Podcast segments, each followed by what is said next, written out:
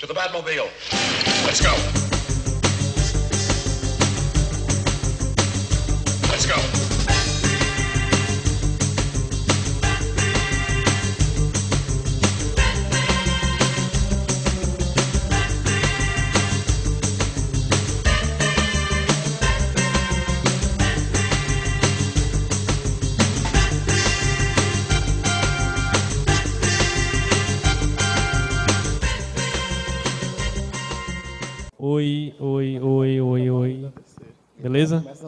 Beleza.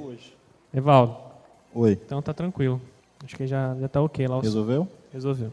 Bacana. Estamos gravando. Quem mais? É o Thiago, né? Cadê o Thiago? Deixa eu pegar minha cola Thiago aqui. e o. Oi, oi, oi, oi. Teste som. Oi, teste som. Oi, oi.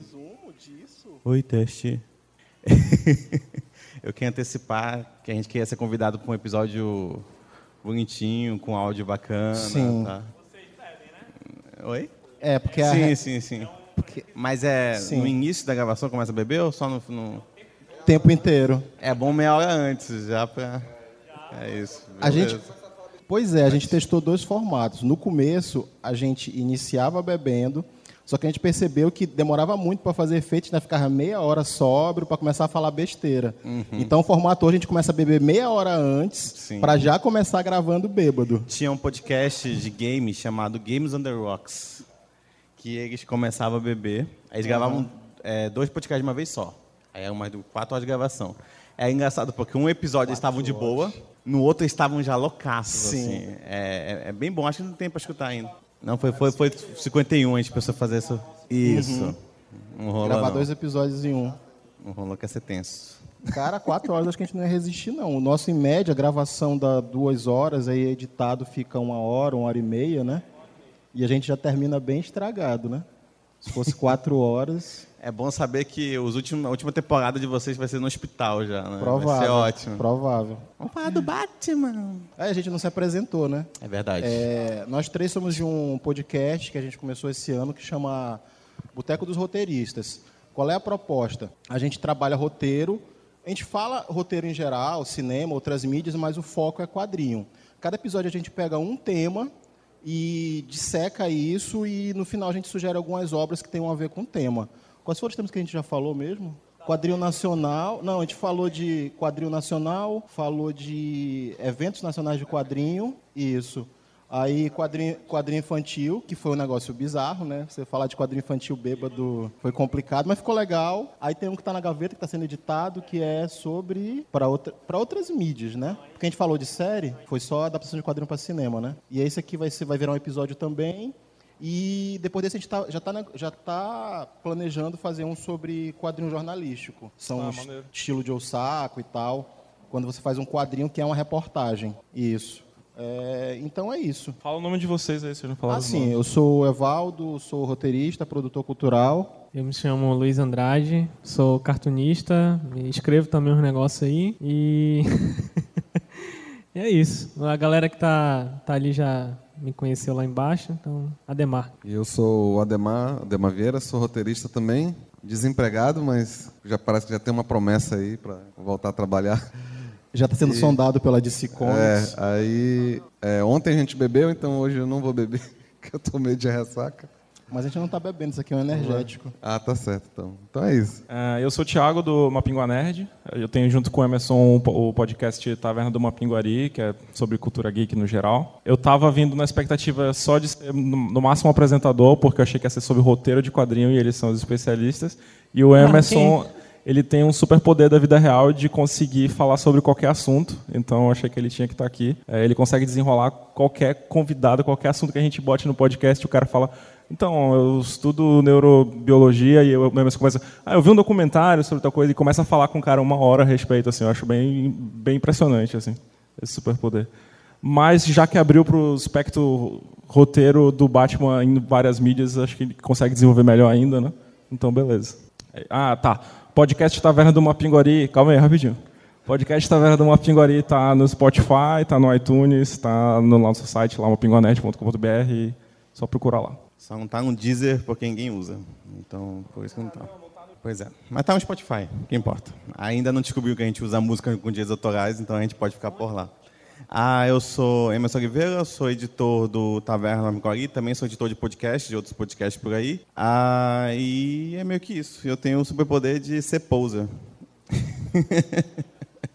É só escutar as pessoas, pegar e fazer pergunta para elas que tu sabe qualquer coisa. É, e é isso, vamos começar falando do Batman. Ele foi aí em 1929, é isso? Ou 39? 39. Olha aí, ó. É só pegar a informação do meu podcast e jogar. É, e como é que foi esse início dele? Bom, é, vou passar para o Evaldo para ele dar o Ah, tinha histórico. planejado? Desculpa. Perdão, perdão. É que eu sou host lá no podcast, aí eu se deixar. É normal.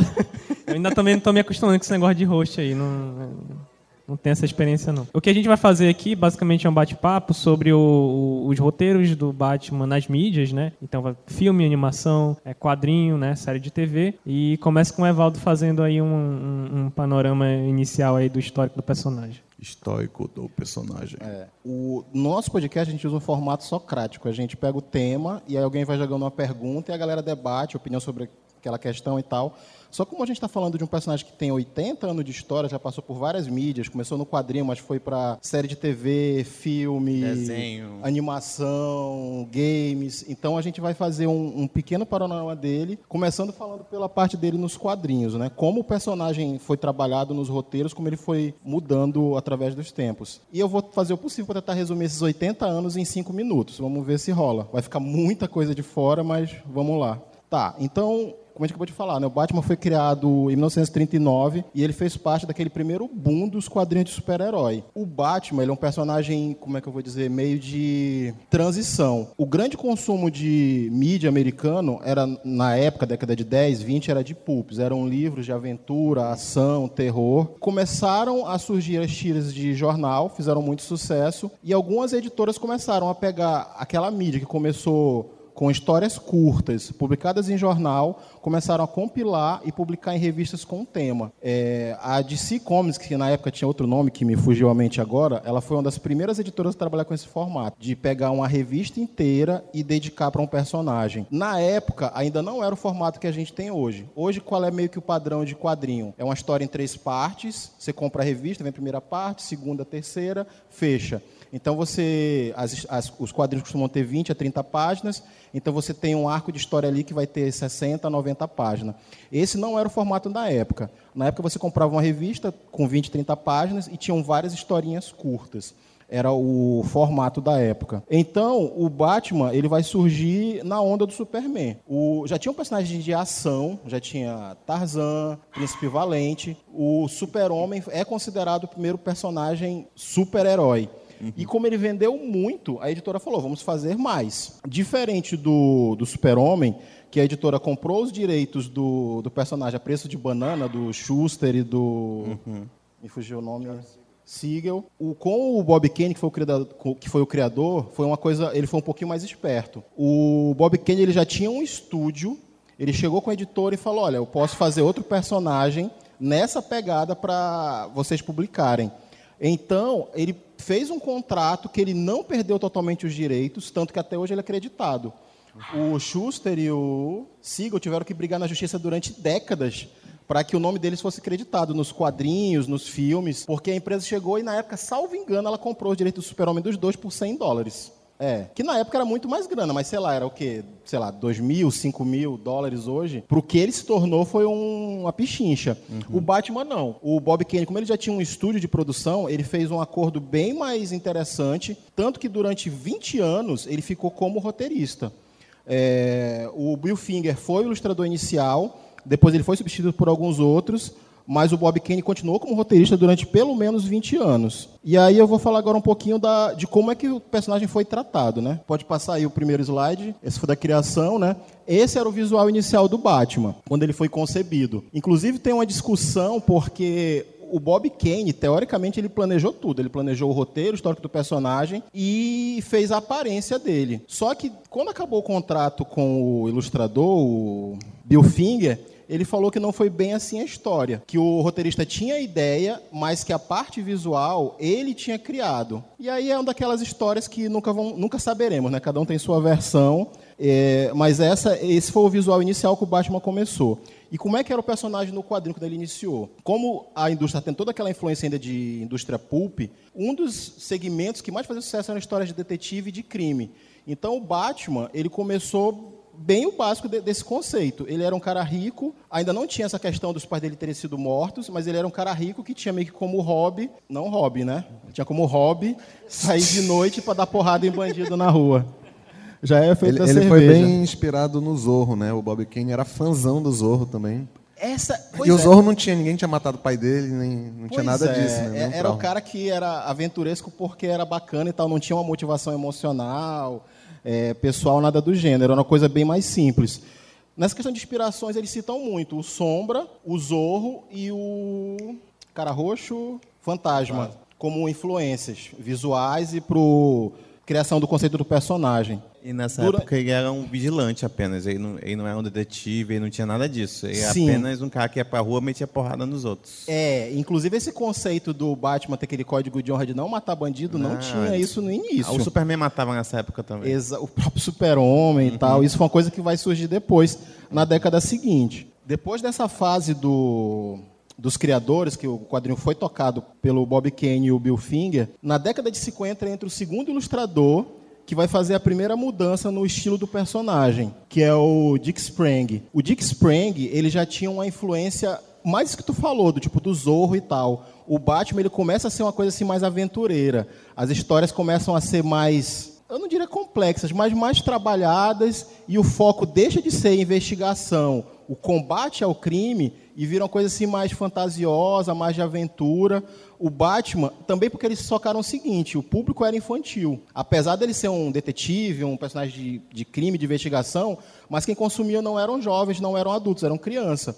Então a DC já começou a falar, olha, vai adaptando, vai é, amenizando o tom das histórias para ser uma coisa mais de fantasia, mais de aventura, para agradar o público infantil. E é engraçado que nessa época, olha ali, o Batman era bem. so- é, eu gostava muito de sorrir, né? Era, é um cara risonho, Sim. né? E, e fazer um contraponto com o Superman, que se você for pegar o Superman da mesma época, ele era carrancudo pra caramba. Exato. sempre mal-humorado, né? Exato. E o Batman, como a gente pode ver, ó, até no- na, na própria logo ele não tá com uma cara muito fechada, Sim. assim, ó, tá com um leve sorriso, tipo da Mona Lisa ali. E nesse período também é quando surge o hobby, porque eles falaram, pô, apesar de a história ter sido amenizada, ter sido uma coisa, ter- as, as histórias são mais de aventura, ação, mas ele é um cara adulto que combate o crime, então não tem um link direto com o público infantil. Então foi pedido que criassem um sidekick para o leitor infantil ter como se identificar com a história. Então o leitor infantil olhava e falava, pô, eu sou o Robin, eu sou o cara que acompanha o super-herói e tal. Isso foi um teste, assim, porque eles nem pretendiam que fosse um, um parceiro fixo pro Batman. Era ele meio apareceu, experimental, Não, né? ele apareceu a primeira vez só para testar e tal. E, Uhum. e a venda do, do quadrinho onde o Robin apareceu foi o dobro das Sim. anteriores, do que vinha vendendo. Provavelmente Então, por na causa hora dessa de- assimilação é, do quando eles viram isso, eles falaram, não, é, vai ser fixo mesmo. Isso fez com que teve uma onda de sidekicks em todos os super-heróis, né? Então daí que veio a Moça, Ma- Moça Maravilha, eu acho. Sim. Né? O Ricardito lá do... então todos os super-heróis nessa época começaram a ter seus sidekicks. Tanto que até o Capitão América, quando ele nasceu, ele já veio com o Buck. É. Né? Então ele já vem com seu próprio sidekick. Inclusive de outras editoras, como no caso da Time, que depois virou a Marvel, que tinha Uhum. essa tradição de fazer os personagens plagiados de outras editoras. Sim, com certeza. Tá, outra coisa que é interessante nesse período é que surge, aquela, a- surge a Batcaverna. Até então, o personagem, ele era um cara rico, morava naquela mansão, a mansão Wayne já existia, acho que desde os primeiros números. Nessa época do Spring é quando surge a Batcaverna, que torna- torna-se mais um cenário lúdico. E ela já surge com aquele formato, com aquele dinossauro, com aquela moeda gigante, que mais pra frente o pessoal fica curioso e vão ser criadas as origens, de- de onde veio aquela moeda, de onde veio aquele, aquele Tiranossauro Rex. No começo era basicamente um cenário para reforçar esse tom de fantasia, de aventura do personagem. Até então, até a década de 50, a, a pressão que os criadores tinham, os roteiristas, era basicamente de mercado. A editora falava, faz tal coisa para vender. A partir dos anos 50, no final daquele período do Spring, aí sim eles começam a ter uma influência, uma pressão externa, que é quando sai o livro lá, o Sedução dos Inocentes, do, do psicólogo, do Vertigan. Que ele fala, que inclusive o Batman está ali no centro do livro dele. Ele foi o primeiro, surge a primeira polêmica do Batman, né? Porque o Vertihan insinua que a relação do Batman com o Robin é uma coisa homoafetiva e que, na verdade, tem várias mensagens subliminares e tudo isso leva para a criminalidade, porque tu estimular, tu, esti- na, na percepção dele, né? Você estimular as pessoas a serem homossexuais também estimula o crime, porque, obviamente, o cara... Cara que é homossexual, ele está assaltando prisão banco, só tem gay, usando né? droga. Era a Então, visão da época, o- né? O que acontece? É, isso acontece até hoje em dia, né? É Sim. com- só que cada geração tem o seu holofote, né? Tem o seu bote expiatório. Então, acho que hoje em dia ser o quê? Videogame, talvez? Eu acho que o é, ainda é acontecia? bola da É, esse psicólogo tinha a ideia de que ah, as pessoas não nascem violentas e tal, que eu concordo também. Uhum. Elas têm uma, elas vão sendo criadas para isso e só que em vez de pensar assim, não, pode ser educação, pode ser a falta de oportunidade, pode ser uma coisa, não, ele pensava assim, não, não, é, deixa eu perguntar para esses jovens que estão indo para a prisão. Por que, que eles fazem na- na- no, no tempo livre deles? E como o quadrinho na época vendia absurdamente, É. todos eles liam quadrinhos. Na verdade, foi até uma coisa mais simples. Não foi nem que ele perguntou. Ele foi em casa de detenção de crianças e ele olhou. O que, que essas crianças criminosas têm em comum? Todas elas leem quadrinho, então é óbvio que o quadrinho está causando O, o isso. que é curioso que até hoje em dia isso acontece. Uhum. Teve o, o último tiroteio acho, dos Estados Unidos, chegou na casa do cara e tinha um CD lá do, de rock. Aí o cara, pô, é isso Sim. aí. Só pode ser isso, cara. Sim. Não, não importa se vende 3 milhões e uma pessoa faz. Não, deve ser isso aí. Então, na época, o que todo mundo fazia era quadrinhos. Então, ele usou esse tipo de, de lógica e o Senado nunca foi diferente na época. Exato. É, só que só lembrar que o selo, ele não é uma criação do governo em cima do, do- deles. Não, é, o, sim. é, é as próprias empresas que falam assim, pô, não vamos deixar eles botar o dedo no nosso produto, então vamos fazer um selo para nós mesmos dar uma olhada antes de que isso piore, né? Aham. Então foi isso que aconteceu. Inclusive, tem uma coisa interessante que nesse período também os quadrinhos de super-herói estavam começando a perder venda. Tava começando a se- o mercado estava começando a se diversificar. Tinham muitos quadrinhos para o público feminino, quadrinho de western e a grande febre desse período que eram os quadrinhos de terror, que era o que, que alavancou mais essa, essa paranoia em cima do quadrinho. Porque eles chegavam lá no, no caso do Werther, chegava lá numa casa de, de detenção para menores infratores, os moleques lá tudo lendo contos da cripta e tal, com assassinato, a galera usando droga e tal. Ele falou, ah, esse quadrinho que está causando tudo isso. Aí, como tu falou, não foi o governo, na verdade o governo queria proibir Sim. a produção. Para que não chegasse a ser proibido a produção e venda de quadrinho, a própria indústria chegou e falou: não, a gente vai criar uma comissão, cada editora vai ter um membro, a gente vai criar um código do que não pode. E aí eles chegaram basicamente com as pessoas religiosas: o que que vocês querem que não tenha no quadrinho? Ah, não pode ter nudez, não pode ter crime, uso de droga, insinuação de homossexualismo, uma lista de, uma lista de itens, e eles colocaram. Aí a DC, que já era uma. Já era, na época, a maior produtora de quadrinhos em geral, de super principalmente, ela falou, cara, a gente se adapta muito fácil para isso. Só que tu chega com a esse Comics, que era a maior editora de terror, e fala, se adapta a isso. Faz terror sem criatura, sem criatura sobrenatural, sem morte, sem nudez. Acabou, eles destruíram a indústria. Acabou que muitos analistas apontam que foi uma estratégia editorial da DC, porque eles podiam se adaptar muito fácil a esse código. Tu pegar um super-herói, por exemplo, até o Batman, que era um pouquinho mais violento, e tu colocar ele nos patamares mais infantos, juvenis, era fácil. Agora, por exemplo, para quadrinho de western, pra, principalmente para quadrinho de terror, era muito mais complicado. É, não só para lembrar que nessa fase aí foi a fase que mais imbecilizaram o personagem, né? É, eu já ia Incluindo falar criando, disso. criando novos personagens derivados como o Batmirim, que era completamente inútil, porque já tinha o Robin, né? O Robin já gerava essa, essa identificação. Então eles fizeram um Batman, tipo como se fosse o Superboy do Batman. Na verdade, ele era, era o pior. Batman. o- o- mas ele era bem infantil, né? Ele era um bem personagem infantil, e ele era, na verdade, um plágio do Mitsplick, do, do Super-Homem. Ele não era um garotinho, ele era um duende de outra dimensão. Ele, ele era um clone do Mitsplick. Só que eu não sei, só que eu acho que ele não tinha o lance de falar o nome ao contrário. Tipo, ele, porque o Mitsplick aparecia na história do Super-Homem, aí o Super-Homem tinha que Mas ele, falar. não era, mas ele não era o inimigo do Batman. Ele não era- ele era fã. Ele era tinha uma fã do revista, Batman, Tinha uma só que- chamada Batmirim. É, é pior, é pior, porque no- no- nos Incríveis ele é um cara fã que ele faz uma, umas bugiganga lá e tal. O Bat, Bat Prite, o Batmirim, ele era tipo, me explica, ele tinha poder de alterar a realidade. Ele não era o inimigo, ele era fã do Batman, ele chegava lá para ajudar. Só que imagina um cara atrapalhado com poder de alterar a realidade, querendo te ajudar. O tom das histórias era isso. E não tinha um lance no final da história ele ser expulso para outra dimensão. Se eu não me engano, depois dos anos 70 fizeram um retcon que falaram que ele vinha da mesma dimensão do Meat que ele era tipo, o Meat era um cara adulto. tentaram aproveitar. Não, sempre, sempre tudo isso vira história, né? Aí teve esse fator que tu falou. Beleza, foi criado o código e o Batman, que já estava indo para um tom mais de aventura, de ação, virou um personagem literalmente infantil. E aí surge, ah tá, e também devido às críticas do Vertigan, de que eles, teoricamente, eram um casal homoafetivo, eles criaram a Batgirl, que durante um tempo foi namorada do Robin, criaram a Batwoman, e começou aquela relação do Batman com a mulher gato. Porque, óbvio, o padrão de masculinidade da época, o cara hétero ele tem que ter uma namorada, uma coisa fixa, mas ele tem que também pegar outras mulheres e tal. Então o Robin, o, o Batman, ele, por um lado, ficou infantilizado, mas ele começou a ficar com essa carga mais sexualizada. Ele virou meio que o pegador e tal. Além da, da Batwoman, das personagens. Foi surgiu também a Vicky Vale, que apareceu no primeiro filme do, do, do Tim Burton. Ela é uma personagem desse período também dos anos 50, 60. Mas foi a criação do Bob Kane também. Eu Cara, vi, eu vi essa, uma entrevista. essa parte falou. eu não lembro. Ele falou. Ele, é, ele- porque ele o Bob criou. Kane ele continuou como roteirista até essa época. Ele saiu nos anos 60. Uhum. Ele criou a Vic Vale, inclusive tem uma história de que ela é, ela é ruiva, né? E que foi o. Ah, Na verdade sim. era pra ser loura, e aquele mesma história É. do Hulk, né? O saiu Bob- de cor diferente, ela ficou ruiva e ela ficou muito famosa por ser ruiva. tal. É, na gráfica deu um erro e ela É, saiu ruiva. o Bob Kane ele é famoso por ser aquele cara que pagando ele fala o que o estúdio quiser. Teve essa, essa, essa questão aí, porque a personagem era ruiva no quadrinho, aí pegaram a Kim Basic que era loura, aí os fãs reclamaram, falaram, pô, não tá sendo fiel. Aquele clássico de fã de quadrinho, né? Pô, não tá sendo fiel, porque destruiu o personagem, porque ela era ruiva, agora é loura, acabou com o personagem.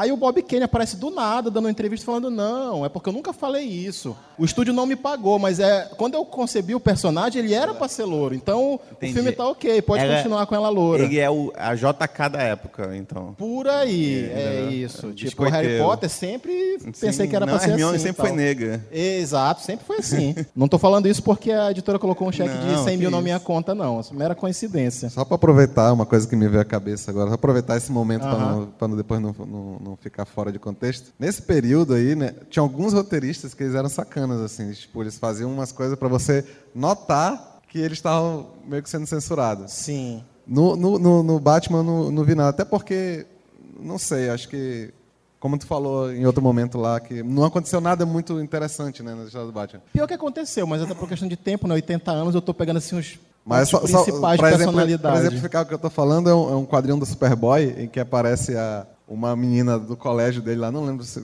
se é a Lana, alguma coisa assim, e ela fica dando em cima dele o tempo todo, pô. Só que não podia ter beijo, não podia ter nada. Sim. E o Superboy fica, ao invés de ele estar querendo ficar com a menina, ele fica o tempo todo preocupado em, em- com outro cara lá, e fica usando a, a visão de raio-x em outro cara para saber se o cara é super-herói e tal, para ver se o cara tem um uniforme por baixo da roupa. Aí eu, eu fico pensando, puta merda, mano. Todos os leitores devem ter pensado, o que, que esse filho da puta tá fazendo com a visão de raio-x dele? A menina tá aqui na frente dele. E ele, em vez de usar nela, ele tá usando um cara ali para saber se o cara tem roupa de super-herói por baixo. Ver se o cara tá usando um uniforme É. por baixo da roupa. Porra. Então, pra- aí eles deixaram um pouco evidente essa coisa assim, né? Tipo, ó, olha só, cara, né? Te faz pensar, porra, ele, ele com certeza usava essa visão de raio-x para outra coisa, mas no quadril não pode aparecer. Aí ele fica fazendo isso. Ah, Só, só para fazer esse Não, adendo. Tranquilo. É, nesse período também começa a surgir uma outra pressão externa para os roteiristas trabalhar o personagem, que é a série. que Depois vocês vão falar um pouquinho, né? Nos anos 60, o Batman já tinha sido adaptado para algumas séries curtas de cinema, mas surge aquela série famosa dos anos 60 com o... nome. West Adão West. é a segunda. É a A segunda, primeira é muito massa, a gente estava até falando sobre ela ontem. Sim. A primeira dos anos 40 é, é- é focada nesse primeiro período do, do Batman, né? Do- da criação. E ela é extremamente violenta, né? Até porque na época não tinha, não tinha, muita, não tinha censura nenhuma. Tipo, tava começando e tal. Era a época da Segunda Guerra também, né? anos 40. Então, o Batman, tem no YouTube, quem quiser procurar, ele tem um uniforme feio pra caramba, assim. a- a- a- o chifrinho dele é tudo torto, assim. Mas, mano, a série é porrada do início ao fim, assim, cara. É- é- ele, ele tem uma base de boxe, assim, o Batman. E, tipo, não tem muita investigação, não. É mais porrada mesmo. Tem momento que ele tira a capa, porque a capa atrapalha ele dar porrada no- nos bandidos. Ele tira a capa, joga e senta a porrada. E, cara, tem umas cenas assim que, que os caras eram, tipo, muito loucos, assim.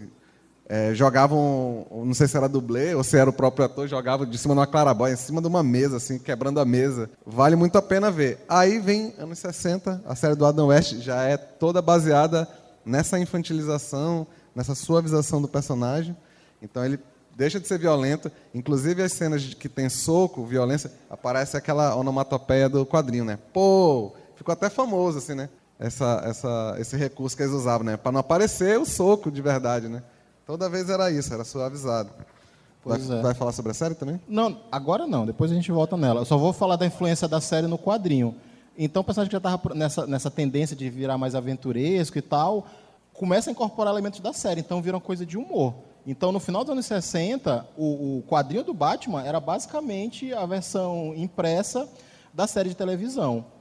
Uma coisa que é uma curiosidade minha, mas que eu procurei de novo e eu nunca encontrei, é que nesse período da década de 60 é quando surge o, o círculo amarelo no, no símbolo do Batman.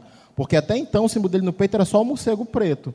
Nessa época, eu não sei se foi a série que criou isso, eu já procurei, eu não encontrei isso. Mas nos anos 60 é quando surge a marca amarela por trás do, do símbolo do morcego. Eu já ouvi falar que esse símbolo amarelo surgiu porque a DC precisava registrar a marca de alguma forma. Eles não podiam registrar simplesmente um símbolo de um morcego.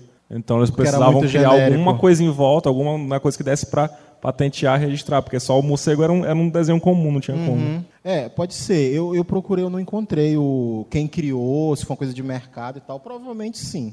Tá. Nos anos 70, o- a indústria de quadrinho, até por influência da Marvel, começou a questionar a questão do código, do quanto o código limitava a criatividade dos roteiristas. Porque realmente, tu criar histórias de ação de super-herói com esse monte de limitação atrapalhava muito, limitava muito o trabalho do roteiro, do roteirista, né? E quase que obrigatoriamente infantilizava o personagem. Então, vários roteiristas começaram a trabalhar temas mais adultos, de- ainda dentro dos limites do código. No caso do Batman, o roteirista que se destacou muito nos anos 70 foi o, o Dennis O'Neill, com as ilustrações do, do Neil Adams. É nesse período que o Batman também adquire um- uma mudança de, de- no tom das histórias. O Batman começa a sair de Gotham. Até então, o Batman era o personagem de Gotham, o cara que cuidava do submundo lá, combatia os criminosos em Gotham. Eles começam a criar personagens de cunho mais global, como, por exemplo, o Hans Algum, que ele é um cara que ele quer, nem lembro agora, é um clássico, né? destruir o mundo, escravizar a humanidade, alguma coisa do gênero. Então o Batman começa a sair de Gotham e viajar para outras cidades, primeiro dentro dos Estados Unidos, Nova York, Los Angeles, depois para o resto do mundo, em missões para combater esse tipo de vilão. E o tom das histórias começa a ficar mais adulto. O Neil Adams também começa a resgatar muitos personagens antigos, Volta a ficar focado em investigação de novo. Né? e também volta a ficar focado em investigação. Ele também foi o cara que criou esse conceito do Batman é, artista marcial. Porque até então, como tu falou, nunca se explicou bem o que, que o Batman lutava. Dava a entender que era tipo boxe, que ele era um boxeador amador, uma coisa do gênero. Nessa época, o Batman, além de detetive, investigador, ele vira também especialista em artes marciais. eu lembro que nessa fase aí eles tentaram consolidar o Batman como o maior detetive do, do universo dos quadrinhos. Porque Sim. quando ele era detetive lá no iniciozinho, tinha um monte de outros Sim, detetives nos personagens. quadrinhos. Só que, como o, gênero de super-herói foi fazendo mais sucesso, o quadrinho de detetive foi. Até acho que nem existiu mais nessa Uhum. época, né? Então, o único resquício dessa era era o Batman. Então Sim. eles pegaram, "Vamos- pô, vamos aproveitar essa característica dele e vamos reforçar. Então tinha muito, tinha muito disso nessa época. Sim, eles também trabalharam bastante essa parte. É, e aí é quando o personagem volta a entrar para o ambiente adulto. Não, só para comentar essa parte aí, é, isso é muito recorrente. Na verdade, qualquer personagem que passa na mão de muitos, muitas pessoas, muitos roteiristas, a gente vai ver uma oscilação é, na persona dele, né? E, e nas, digamos assim, nas características do personagem, apesar de que o básico continua lá. Mas o Batman vai passar por uma, por uma situação muito interessante, que é ele vai oscilando entre entre o, o, o personagem mais, mais, digamos, mais ficção científica, cheio de, de tecnologias e tudo mais, e adereços e tudo mais, é como, como alguém, é, como um, detetive, e, de- e entre o, esse, o porradeiro também, o cara mais sombrio, o cara mais é, mais violento e tudo mais. E no, nesse meio, essa, a galera chama, diz que é uma avacalhação né, que se fazem com o personagem durante a década de 70, é claro, por uma série de motivos, mas ele fica é, é, passando entre esses dois espectros, digamos assim, entre o, um personagem mais, mais detetive e, e que trabalha mais com tecnologia e um personagem mais porradeiro. É claro que hoje em dia, mais contemporâneo, essas duas coisas se misturaram um, um pouco mais e a gente tem visto uma faceta é, que trabalha o lado psicológico mesmo do Batman, né? deixando isso aqui um pouquinho mais de lado. Essa parte psicológica vai trabalhar muito, vai ser daqui a pouco, mais umas décadas, com o Morrison. Vou já falar dele. E só para fechar essa dos anos 70, o Dennis O'Neill também, ele falava abertamente que ele odiava a série, que ele achava que a série era uma avacalhação com o personagem. E detalhe, o produtor da série falava isso abertamente. Ele falava que ele não queria fazer a série, o estúdio chegou e falou: a gente comprou o direito desse personagem, faz uma série. E era para ser uma série de ação, de aventura. Ele olhou e falou: ele é um cara rico que, em vez de ir para festa, pegar a mulher, ele veste um colã e vai para a rua bater em bandido. Isso não tem como ser sério, eu vou fazer uma comédia. O estúdio não queria, mas ele acabou que bateu para ele e falou: não, se for para eu fazer desse jeito, vai ser humor. E aí, quando a série fez sucesso, todo mundo, pô, bacana, você é um gênio, continua aí, faz do teu jeito. E, Mas vi- e 20 os- anos depois. É, e 20 anos depois veio o Batman Feira da Fruta, né? que é consequência disso. Pois é. Mas quando chamaram o Dennis O'Neill para reformular o personagem, a primeira coisa que ele falou é: não vai ter nada a ver com a série, eu vou resgatar o personagem como ele era nos anos 30, 40, investigador. É, só para fazer um adendo aí, nessa mesma época, acho que foi final dos anos 70, a DC fechou um contrato com a Hanna-Barbera e eles começaram a produzir alguns desenho- desenhos animados dos personagens da DC. Entre eles, o que se tornou clássico, que foi Super Amigos, né? Inclusive, foi minha, meu primeiro contato com o personagem foi através de- desse desenho animado. E dá para notar que o Batman, apesar dele ser azulzinho, né, no, no Super Amigos, ele não era aquele Batman da série, que era, que era muito avacalhada. Era um Batman sério, carrancudo, que também não, não, não sorria, né, não era, não fazia piada, né, enquanto o da série era escolhambação total, né.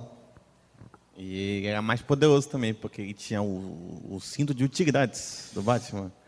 Que aí ele já perdeu qualquer coisa. Já, acho que tem um episódio que ele perde um negócio intradimensional, assim. Ele deixa cair do cinto de utilidade dele.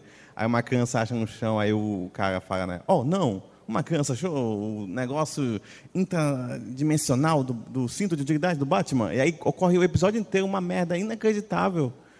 Cara, o cara tem um negócio interdimensional um no pedir. cinto, cara. Então, é- é, acho que foi quando deu uma elevada. Mas só sobre a série também, eu acho que eu acho que meus pais conhecem e acho que a maioria das pessoas conhece por causa dos Super Amigos. Eu acho que foi quando deu essa, animação, né? esse upzinho, assim, mais do que a própria série de TV. Tanto que eu acho que da Hanna-Barbera, eu acho que o desenho mais assistido é o Super Amigos também. Tem outro episódio clássico lá que um vilão fala assim: eu vou anular os poderes de cada um deles. Aí ele traz Kryptonita pro super-homem. Sei lá, ele vai anulando cada um deles. E quando chega no Batman e o Robin, ele pega os cintos. Ele pega os cintos e os dois ficam lá parados, porque ele fala: agora eles estão inúteis. Porque, tipo, o poder deles é o cinto. Sem os cintos, eles não servem para nada. E eles passam o resto do episódio lá, o Batman e o Robin de braço cruzado, porque sem o cinto eles não podem fazer nada. É é inegável que era para criança, que era tinha uma baixa qualidade, assim, tipo, para um entretenimento de alguém. Baixa né, qualidade hoje, né? Pra época era a média. Não, é, mas para quem era adolescente, eu acho que assim, já tinha seus 17, 18, não devia curtir também. E daí para cima, muito menos. Mas tem um episódio que é muito massa, cara, e tem no YouTube. Inclusive eu vi essa semana lembrando assim do que eu ia participar do, do- desse podcast, e é, eu acho que se chama Medo. Colocar no YouTube esse para amigos, é Batman, Medo e tal. É um episódio, acho que serviu até como base para outras coisas, ou não sei se era já era inspirado em algum em algum quadrinho, mas é um, é um episódio que é focado no Batman. É, aparece os outros personagens, porque tinha que aparecer, mas assim, é uma, é uma história do Batman e eu- o vilão é o Espantalho. Então o Espantalho consegue usar o, o- que na verdade não é um gás, né? É, um- é tipo um- uma luz que faz com que tem o mesmo efeito do gás, né? Faz com que a pessoa que fica sob esse efeito é, é, começa a ter medo, né? A sua fobia vem vem à tona. E o dele é o assassinato dos pais. Então, pô, já trouxe aqui essa temática pesada para os super amigos, isso já foi legal, assim. Então, o, o episódio, o Batman fica sofrendo porque ele não consegue enfrentar o espantalho, porque o espantalho traz à tona todo o sofrimento dele da, do dia que os pais morreram. Cara, é, vale a pena. Até hoje esse episódio é bom. Assim, é óbvio que tem aquelas babaquice que sempre tem que ter, né? Tipo assim, o cara joga um, um, uma corda e o cara fica amarradinho assim. Esse, é, essas, essas bobagens e tal. O diálogo não ajuda também, mas é, para Super Amigos é um episódio muito foda. Sim. Os anos 80. Os anos 80 eu ia falar que foi o auge de popularidade do personagem, só que eu fui dar uma pesquisada em venda. E aí eu descobri que o Cavaleiro das Trevas vendeu na época 500 mil exemplares. O que para hoje é um negócio fantástico. Acho que qualquer escritor, quadrinista que vende 500 mil exemplares, primeiro o cara vai ficar rico, né? Vai pegar uma puta grana. Fora a questão de divulgação e impacto. Só que eu fui atrás e, na época do começo do Batman, ele chegou a ter edições que venderam 900 mil exemplares. Então, tipo assim, questão de sucesso de público, venda, foi o segundo maior momento de venda do Batman, foi nos anos 80, com essas duas obras. E com relação à formação do personagem, essas, o, como o Luiz falou, o personagem passou por várias mudanças de roteirista, de época e tal, e o personagem mudou várias vezes o estilo dele, mentalidade, forma de agir. Essas duas obras são as que começam a formar o que hoje as pessoas entendem como o Batman. O cara mais focado, a import... sempre, desde os anos 70 que já tinha sido criado esse background de que ah, ele virou Batman por causa da morte dos pais e tal. Mas nessas duas obras, principalmente o Cavaleiro das Trevas, né, esse é, é uma parte da personalidade dele que é muito destacada. E foi através do sucesso dessas duas obras que a DC começou a cogitar em produzir o primeiro filme do Tim Burton, que a gente vai falar daqui a pouco. É, na época, o mercado de quadrinhos estava muito em baixa. Tinha muitos títulos, o super-herói em geral não era uma coisa assim de, de, grande interesse do público e tal. E devido em grande parte ao trabalho do Alan Moore na indústria dos quadrinhos, começou a ter venda, inclusive de personagens menores começaram a ser destacados, New Gaiman na sequência, Frank Miller com Demolidor. E o auge desse, dessa retomada de venda de quadrinhos dos anos 80 foi, foi com essas duas obras. Uh, pode passar. Ah, um elemento interessante também do o elemento interessante também do Cavaleiro das Trevas é que até então, desde a criação, o Batman e o Super-Homem sempre foram muito amigos, eles sempre foram muito brother e tal. Eles eram, eles eram, super amigos. Basicamente. No, no Cavaleiro das Trevas é a primeira obra que começa a trabalhar essa dualidade, essa disputa do Batman com o Super-Homem. Que o Batman começa a ter aquela, aquele pensamento de que, cara, esse cara é muito poderoso. Se esse cara pirar, quem é que para ele? Na, na próxima década, o, o Grant Morrison vai dar a resposta de quem vai parar o super-homem. Nos anos 2000, aí eu vou dar uma opinião minha. Eu não sei se os críticos concordam, mas nos anos 2000 teve várias obras do Batman que tiveram algum sucesso editorial segmentado, tipo Corte das Corujas, Cataclismo uhum. e tal, mas nenhuma deixou uma grande marca. Nos anos 2000, o que vai marcar o Batman e é o que vai definir a personalidade do Batman para o público não é as histórias do Batman na linha solo dele, na Detective Comics, na revista do Batman. São as aventuras do Batman na Liga da Justiça em grande parte no período do, do Grant Morrison. O Grant Morrison ele tinha vindo de uma série de coisas independentes disruptivas, inovadoras e tal. Homem Animal, Os Invisíveis e, e, por aí vai. E a editora chegou e falou: Tu é o fodão? A gente quer que tu faça história da Liga da Justiça. É, tu é o fodão, criativo e tal. Tu vai pegar a Liga da Justiça e vai fazer só história feijão com arroz. Nada de outra dimensão e questionar capitalismo. Faz história feijão com arroz como era nos anos 60. E o Grant Morrison fez isso do jeito dele. Só que uma das coisas que ele introduziu, até então, o Super-Homem era o Super-Homem, a Mulher Maravilha era a versão feminina dele, e o Batman era meio que o conselheiro. Ele sempre foi esse lance do estrategista e tal. Com o Grant Morrison, o, o, Batman passa a ser o cara mais forte da Liga da Justiça. Ele chega. Porque ele trabalha aquela questão de que mais importante do que tu ter poder, do que tu ter força, é tu ter inteligência. E o auge desse processo é uma história que, para mim, é uma das melhores desse período, que é da invasão dos marcianos. Ah, esse, caramba, que aí vem esse com... O, o, tem um personagem marciano na Liga, né, que é, que é o Ajax, que Isso, não é mais Ajax. é o caçador é de Marte. Ele não, é, não chama mais Ajax, não. Não, Ajax era só para cá por causa Era coisa da... do mercado brasileiro, né? É porque, na época, tinha que ter uma adaptação para o mercado brasileiro, eles tinham que permanecer com o mesmo tamanho do, do quadro. Então, Caçador de Marte é um nome muito grande. Muito grande. Aí falou, ah, põe Ajax aí. Aí botava Ajax e dava... dava... É. Foda-se. É, o Ajax, ou como ele é o nome americano, né, o Caçador de Marte, ele é Isso. o último marciano. Só que, da mesma forma que o Super-Homem é o último kryptoniano e tem mais 20, tem, tem os, os Tem inimigos, tem a prima, tem, Tem o o cachorro, o macaco e tal. O Ajax também é o, o Caçador de Marte, também é o último marciano. Só que nessa história eles descobrem que teve um, um pilotão de combate marciano que sobreviveu vem pra Terra. E eles têm aquela coisa básica que, tipo, tu é o último sobrevivente de uma raça super forte e tu vem parar num planeta inferior tecnologicamente e as criaturas também são mais fracas. O que que tu pensa? Vou ajudar as pessoas a evoluir? Não, né? Eu vou escravizar essa galera e vou ser o dono do planeta. Então esses caras vêm com essa mentalidade. E eles praticamente são uma versão do mal da Liga da Justiça. Então eles têm um cara que é o super forte, que é mais forte que o super-homem. Ele tem uma guerreira amazona, marciana, que é mais forte que a Mulher Maravilha. Eles têm um velocista que é mais rápido do que o Flash. E essa galera vem e cada um deles arrebenta um dos caras na sua. Tipo, Mas eles não têm um Batman. Exatamente, só que eles não têm um Batman marciano. E aí o Batman, che- tem essa cena aí que o Batman chega lá e todo mundo tá arrebentado no chão. Minha próxima conta E na o PSN. Batman- e o Batman- Marciano. Adorei esse nome. Pois é, né?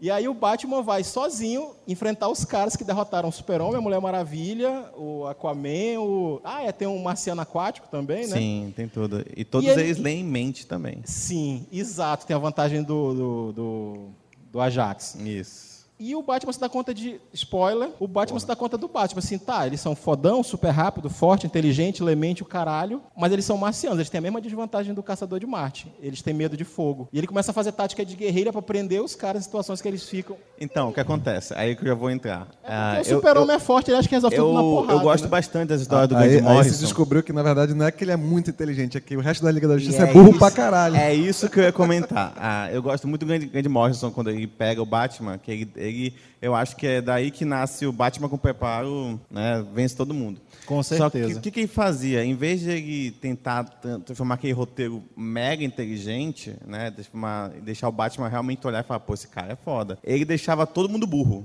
entendeu? Então, o Superman na mão dele, quando ele pegou a Liga da Justiça, é muito idiota. Tipo, é aquele cara realmente que só é, é, o, é o cara da academia mesmo, só é, uh, sei o que lá, e fica bem besta mesmo. Então, o Batman realmente se destaca, é como o Alberto falou. É, ele vence assim de uma maneira até meio besta. assim. É que tu não comentou, ele vence com um isqueiro só, não é isso? Sim. É, então ele dá essa, como é que eu posso dizer, dá essa pelada assim no, no Batman que deixa ele muito superior a todo mundo, entendeu? Exato. Que é uma coisa que eu acho que os próximos roteiristas vão querer seguir. Sim, ele já, mas era quando eu tava falando, eu tava falando sobre isso, ele, tipo, ele gera esse padrão do Batman ser o cara mais forte da liga. Que o Super-Homem chega lá pra pedir a benção dele, tipo, pô, Batman, como é que eu faço tal coisa? Chega nesse nível. Tem um meme dessa época que é ótimo, só que é, é da animação, mas é uma referência a essa época. Que tá todo mundo no jato do Batman, e aí a legenda do meme é tipo assim, o Batman é tão foda que ele obriga todo mundo a ir no jato dele quando eles poderiam ir cada um voando.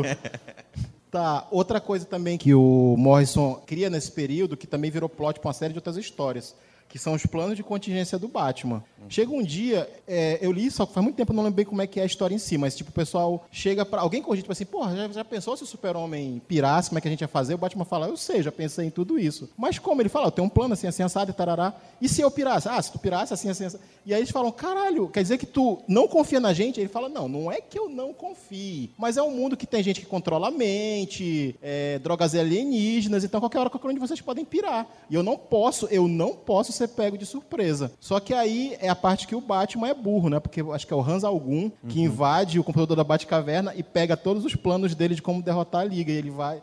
Eu não, sei, não lembro se é o Hans Algum ou se é aquele cara que é imortal, mas é algum vilão tradicional, assim, desses caras que pensam também Acho que é o Razagul. do, do Grant Morrison, desse período. Pois é, então ele é o cara que consolida essa questão do, do Batman fodão, Sim, o Batman preparo. maior super-herói do universo DC. Eu acho, nem lembro se... Só lembrando também que essa época, é quando, como ele mesmo comentou, começou a vender menos, eles começaram a tentar várias estratégias para vender mais. Então, mataram o Superman, quebrar a coluna do É Batman. o último, né? Então, eles tentaram todas essas estratégias, né, de tentar chamar a galera É o último. para voltar a, a- Sim, a- sim. a vender quadrinho. Outra parada, para encerrar esse período dos anos 2000.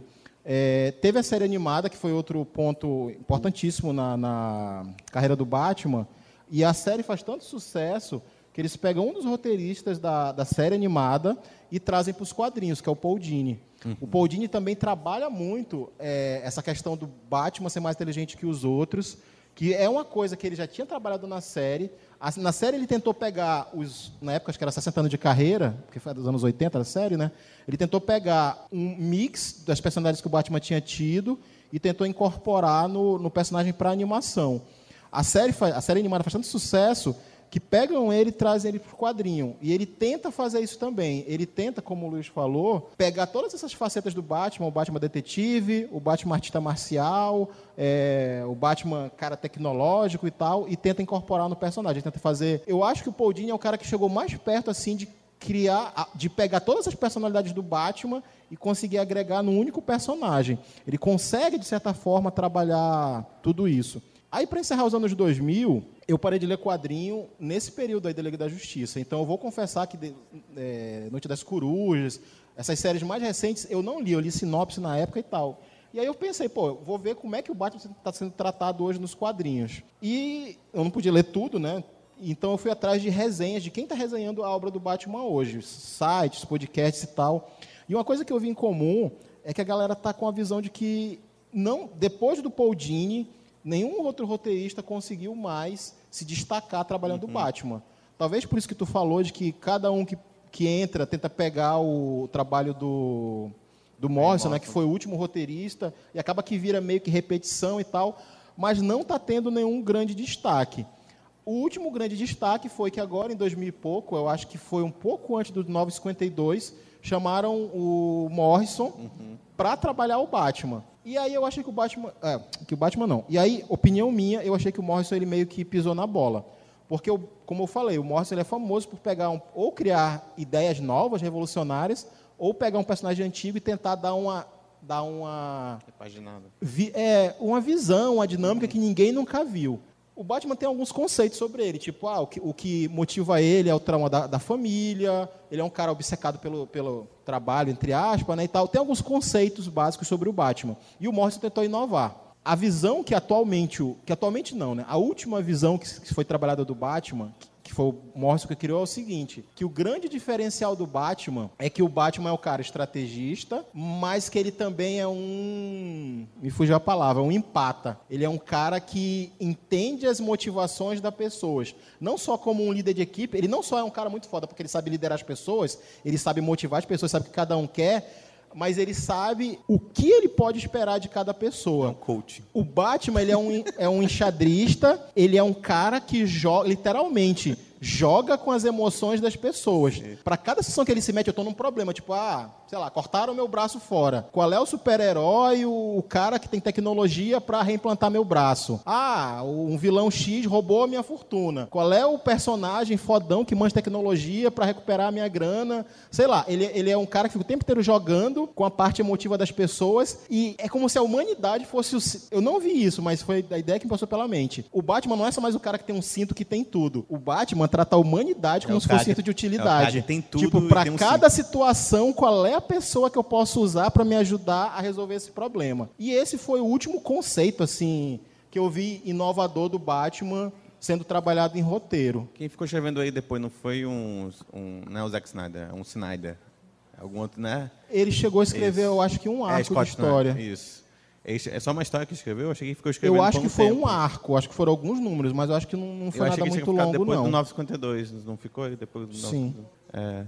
E lembrar também que o Batman até hoje é o que mais vende também. Sim. E ele é o que tem mais quadrinhos relacionados a ele, né? Então Sim. você tem toda a família Batman. Você tem o Asa Noturna, você tem a, a Batgirl, e aí tem um, sei lá, um outros quadrinhos. Acho que no cinema também vai, vai, vai por esse lado também. E além dos mensagens, né, ele praticamente todo mês tem uma série especial. É um túnel do tempo, Uhum. é um, um spin-off, é uma série fechada. Todo mês tu tem várias histórias do Batman na banca, além da, da mensal. E aí os colegas agora vão falar um pouquinho dessas outras mídias também, como foi o Batman foi abordado nas séries, na animação.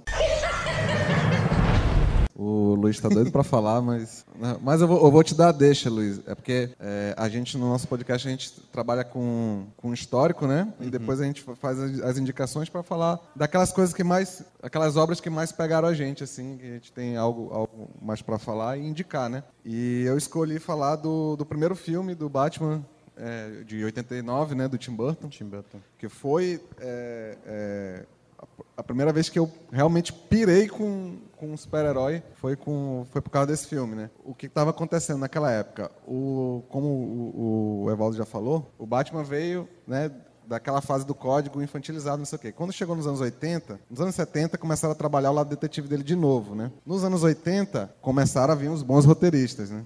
Então o Batman foi aos poucos deixando uhum. é, é, aquela coisa infanto-juvenil, infantil, para começar a se tornar um personagem mais complexo, mais denso e, e, um pouco mais sombrio. Teve, que eu vou falar depois também, é, o ano 1, um, que é importantíssimo, é, é, é, a recriação, é um reboot. Acho que foi o primeiro reboot mesmo que, que a DC fez. Na verdade, não foi só com Batman, foi, foi com todos os personagens, né? Por conta da na crise das infinitas terras, que quando eles quiseram, quando eles unir todos é, decidiram fundir os Sim. universos que estavam separados, né? Então eles começaram a fazer reboot de todo mundo. O Batman também teve o reboot e escolheram nada mais nada menos quem Frank Miller para fazer. Uhum. Frank Miller já tinha feito Demolidor, já tava, tinha estourado as vendas do Demolidor, né? Já tinha feito, acho que Cavaleiro das Trevas, né, de 86. Já tinha feito Cavaleiro das Trevas, então ele era o nome, o nome principal. E fez o trabalho.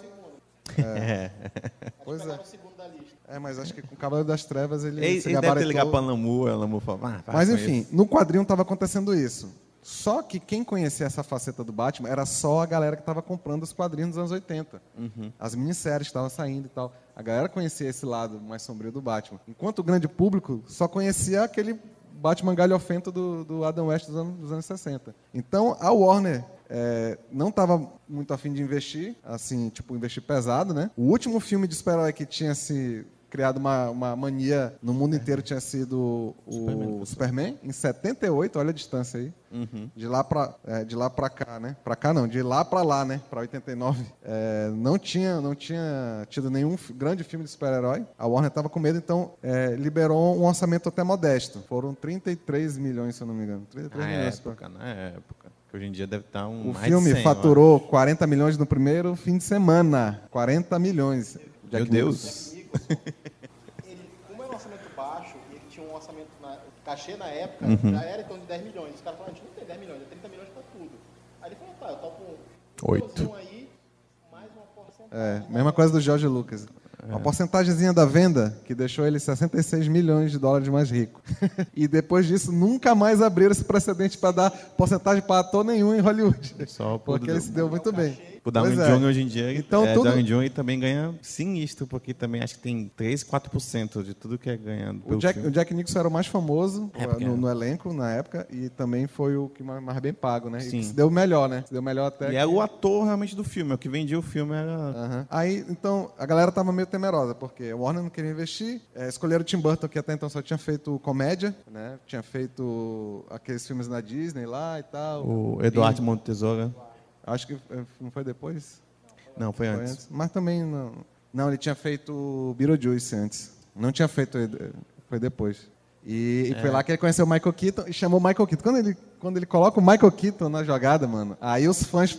Puta que pariu, esse cara tá doido e tal, esse filme vai ser uma merda. E aí foi carta pra que caramba. Não muda nunca, né? Aí eles até apressaram para fazer logo uma foto do, do visual do Batman, né? Uhum. E, Batman que não mexe pescoço. E aí que começa as grandes contribuições do Tim Burton pro universo do Batman. Batman com A armadura, que né? Que, que até então não, não tinha no quadrinho. Ele, ele que criou a armadura. Uhum. É, o visual preto já tinha, era é, clássico, mas ele traz de volta, mas é, até antes dele usar, só o Frank Miller tinha usado no ano 1, a roupa preta de novo eu acho que tem um, só uma, interromper rapidinho, acho que tem uma coisa que é a, o Batman, é, a gente vai ver os outros filmes e tal, ele é muito maleável a quem controla ele, né? Que eu acho que, para mim, na minha opinião, vai ser um problema que vai ter com o Zack Snyder, que quis manipular outros personagens iguais. Por exemplo, Superman. Superman já não é tão maleável, ele tem que ter uma certa estrutura o Batman já pode ser maleável dependendo do que tu quer fazer com ele. A gente até viu que ele foi desde criança, violento, a infantil, a desenho. Ele é muito mais maleável, a história dele, a forma dele. Eu acho que o que bateu muito com o Tim Burton foi a estética de Gotham, que é uma coisa que é a cara do Tim ele, Burton. Ele criou. Isso. É isso que eu ia falar. Uma das grandes importâncias eh, desse filme é o Tim Burton criou a Gotham City que a gente conhece hoje. Exato. Porque até então Gotham City era uma cidade normal. E inclusive tinha coisa, a coisa que, que também se consolidou a partir desse filme é que o Batman nunca mais apareceu de dia. Até então ele aparecia de dia. O Batman lá conversando com o comissário Gordon na calçada. assim, era essa cena- esse tipo de cena era comum assim. Num parque, acontecia um crime num parque. No- no- de manhã, o Batman ia lá ver e tal, o, o- o cadáver e tal, a polícia lá. Tinha essas cenas no quadrinho antes. Quando eles, nos anos 70, início dos anos 80, quando eles queriam consolidar ele como detetive, ele agia como um detetive mesmo. Então ele aparecia no, no- no local do crime, junto com a polícia, e tipo, de dia, de manhã. Já pensou? Hoje é inconcebível a gente pensar, porra, o Batman conversando com a polícia de manhã cedo na, na- na- na- calçada. Então o Tim Burton acabou com isso. Se você for ver no filme, ele não, ele não aparece em nenhum momento de dia. Né? E depois disso, tipo, Nolan usou também, quando ele, quando ele tem que fazer alguma coisa, como Batman de dia, ele vai com o Bruce Wayne. Ele só bota um capacete, faz alguma coisa e tal, ele... No terceiro filme ele aparece de dia. E por isso talvez seja o pior filme. Terceiro filme? O terceiro, é, o terceiro filme do Nolan, ele é todo de dia. Ah, é verdade. né? Né? E talvez por isso seja o pior filme dos três. Não sei. Mas, ele, mas tem toda uma ambientação nesse filme, né? Não, não é aquela coisa, como eu tô falando aqui, né? Aquela coisa bem, tipo... É, ensolarada, aquela coisa assim. Tem, tem, tem toda uma... Ai, de manhã, de manhã. foi. uma- tem toda uma mas, ambientação. A gente vai chegar lá, né? Quando a gente chegar lá, a gente pisa. Pois é, mas voltando ao filme, o filme ele criou a Batmania, que até então tipo não, não existia essa, essa loucura e tal em torno do Batman. É, as pessoas é, comercializavam inclusive é, videocass- videocassete, fita de videocassete com trailer antes do, antes do filme ser lançado. Tinha gente que ganhava dinheiro, gravou- gravava e ficava vendendo isso aí. É, porque a expectativa estava alta, assim. Quando a galera viu o visual, falou, não, mano, vai- o Michael Keaton é bom mesmo, tá bom, tá legal. E a galera começou a apostar mesmo que o filme ia ser bom. Eu reassisti esse filme... eu, Eu também revi. é, eu reassisti é esse, filme, filme isso. recentemente e achei assim, tipo, obviamente que depois que fiz- depois do Nolan, é, tudo ficou bobo, né? É, é, o roteiro é um, é um roteiro é, é, basicão, assim, tem algumas coisas que parecem bem bobas. é, envolve muita fantasia, né? Uhum. Não é o mundo real ali onde, onde acontecem as coisas, que é o mundo do Tim Burton mesmo, É, né? porque como comentei, é Tim Burton. Tim mundo, Burton mundo, é isso aí. mundo do Tim Burton. Então, muita coisa não tem explicação nenhuma, né? Tipo, Uhum. simplesmente elas existem, o Batmóvel existe. O Batman tem algumas, algumas coisas, não tá bem escancarado, mas ele mata, assim, os, os Sim, bandidos. sim. Nesse, nesse Ele filme. joga dos prédios. Ele joga bomba em cima dos caras, pô. ele, ele é encu- no final do filme Eles ele é encurralado no, no- lá na- naquela fábrica e tá cheio de capanga do Coringa lá. Mano, ele explode tudo com todo mundo dentro. Vai embora com o Batmóvel sem nenhum remorso. Né? No filme 2, logo no início, tem uma gangue do. É tipo o Witzel do Tem Rio. uma gangue de- do pinguim que é. Não sei se vocês lembram disso. No, no, no, no- Batman Retorno, né? Hum. A primeira gangue que ele enfrenta lá é uma gangue de, de artistas circenses lá. Mano, ele mata uns três ali, se você for contar. Ele taca fogo no cara, assim, tipo, ele não quer saber se o cara vai, vai conseguir se apagar o fogo ou não. O que tu. Eu quero saber a tua opinião. O que tu acha do Coringa do filme? Não, maravilhoso. Eu cara. gosto também demais. Ele é, assim, tipo, o, o Coringa mais É. mal E é palhaço. Né? E continua é sendo Joker, palhaço. Coringa, o palhaço. É, ele pegou assim a referência do César Romero e falou: Uhum. não, e- e sabe quando ele vai ficar mais assustador? Se ele for desse jeito, só que ele for extremamente cruel. Isso, E isso. ele faz umas paradas assim muito bizarras no filme, E cara. é é assustador Ninguém- porque é meio bi- bipolar, assim, É. né? Então, ele, tipo, ele tá Quando- rindo de nada, do nada e ele fica agressivo e mata alguém. E quando assim, ele aparece, você não sabe o que ele vai fazer. Ele pode fazer Exato. qualquer coisa. É. Ele faz uma piada aqui e tá matando o- o- o- Uhum. alguém, né? A menina que era namorada dele no início do filme, antes dele virar o Coringa, ele taca ácido na cara da menina, pô, depois. Assim, não tem explicação por que, que ele faz isso. Simplesmente a menina aparece toda depois, toda deformada. Sim, assim. isso é Você sinistro. sabe que foi ele que fez aquilo. Assim como a cena do museu também, que começa a pintar todos os quadros É, e tal. ele vai é. tocando Aí terror, pergunta, né? por que você tá fazendo isso? Aí, pô, o cara é louco, né? Tanto faz. E assim, é legal. ele, ele é completamente imprevisível, esse, esse Coringa. E o mais legal é que ele tem esse link com o do, do- da série dos anos, do- dos anos Uhum. 60, né? É uma outra coisa bizarra que ele faz. é, ele elege, um- logo que, quando ele se torna o Coringa, ele elege um cara para ser o braço direito dele, né? E assim, tudo que ele fala, todas as ordens, tudo é com esse cara. Todas as cenas que o Coringa aparece, esse cara tá do lado dele, né? Ajudando ele e tal, não sei o quê. Quando chega no final, o Batman arruína o plano dele de intoxicar a cidade toda lá com gás do riso, e ele fica frustrado. Aí ele olha pro cara e fala, Bob, que é o, o personagem, me dê minha arma, por favor. Aí o Bob dá, ele pega e mata o cara. Pô, só pode contar a raiva, porque ele ficou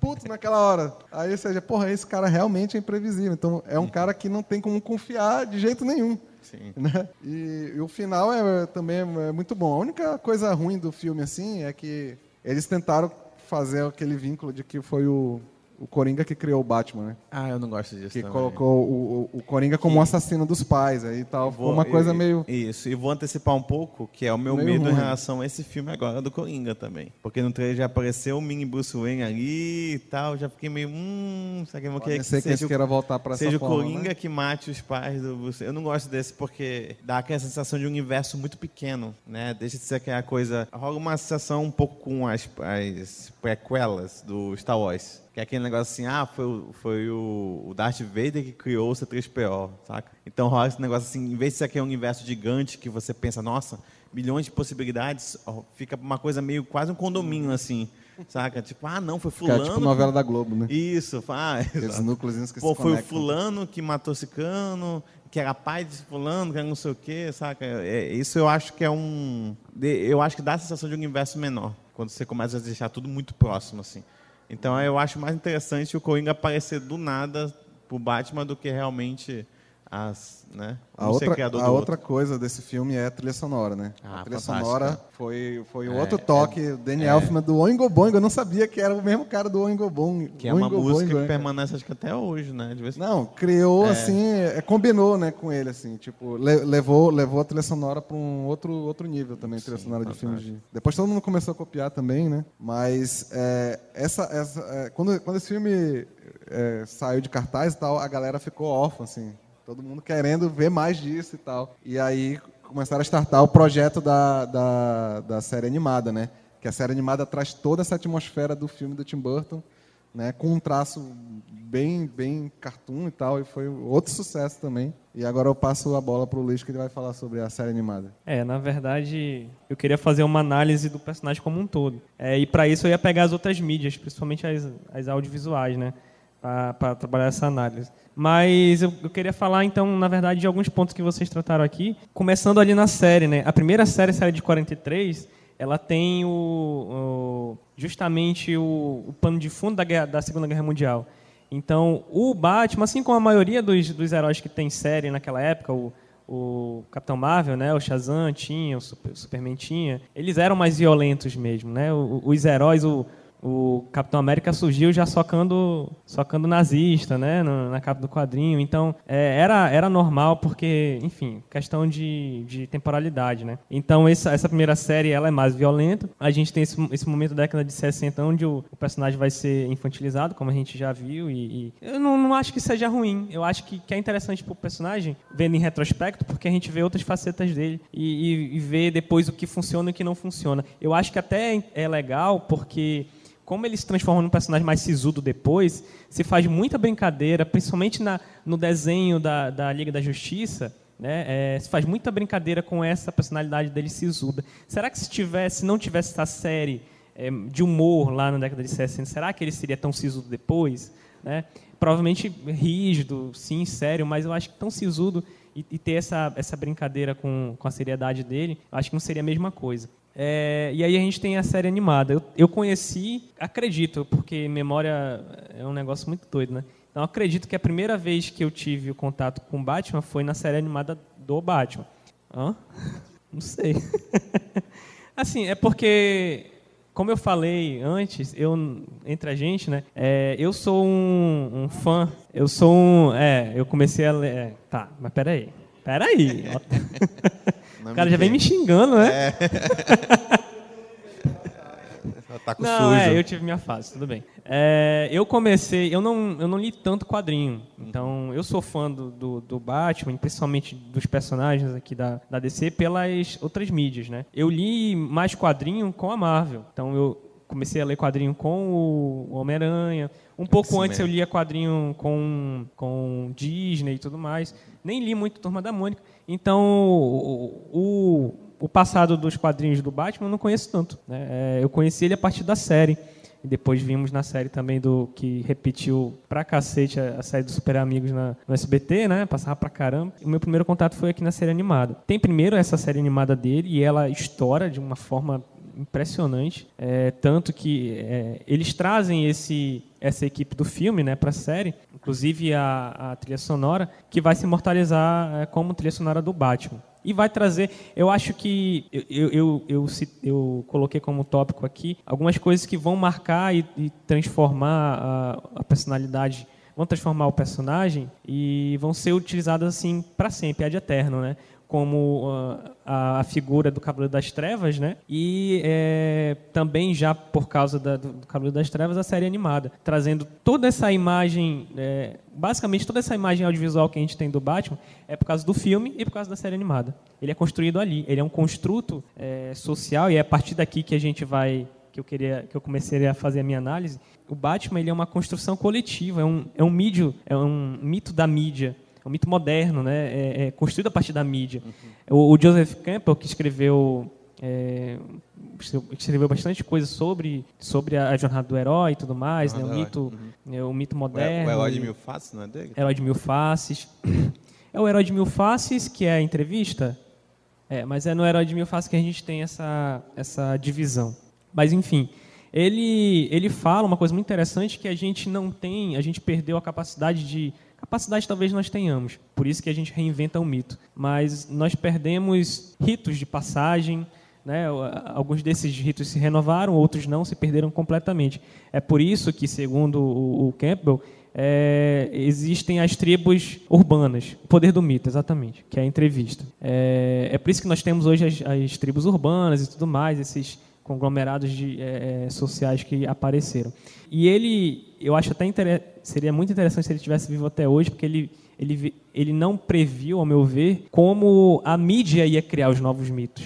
Né? E o Batman é um, é um mito que ele não não criado porque ele vem a partir do, do quadrinho, mas ele é ele se reestrutura coletivamente a partir das mídias, principalmente as mídias audiovisuais. Então a gente tem é, essa figura do Batman, como eu ia falar e comentei rapidamente, que vai alternando conforme a temporalidade, mas também conforme é, os, rote os roteiristas que passam por ele. Né? Deixa eu ver o que, que tem mais aqui. Eu queria me focar nos filmes do Nolan, porque é a minha indicação. Alguém, alguém quer falar um pouquinho mais da série animada? É, tem um canal muito bom no YouTube que chama. Tem um nome idiota, chama Fazendo Nerdice, mas o cara faz umas análises muito boas de cultura pop. Tu, tu conhece? Não, é que o nome me machucou aqui um pouco. É, bem idiota, mas. É.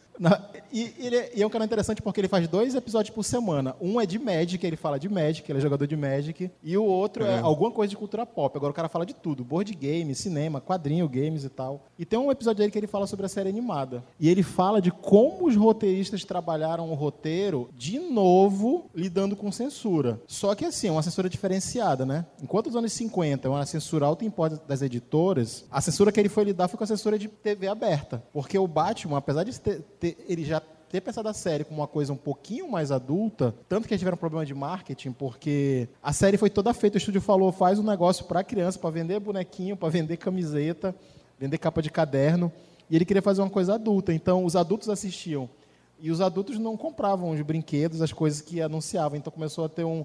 A série foi cancelada por causa disso. Muita gente tirou na época, tipo assim, pô, como é que consegue ter tanta visualização? Foi cancelada. É porque a série era feita para vender produto infantil. Os anunciantes, quem bancava a série, eram empresas de brinquedo, de, de coisa para criança. E quem assistia era adulto.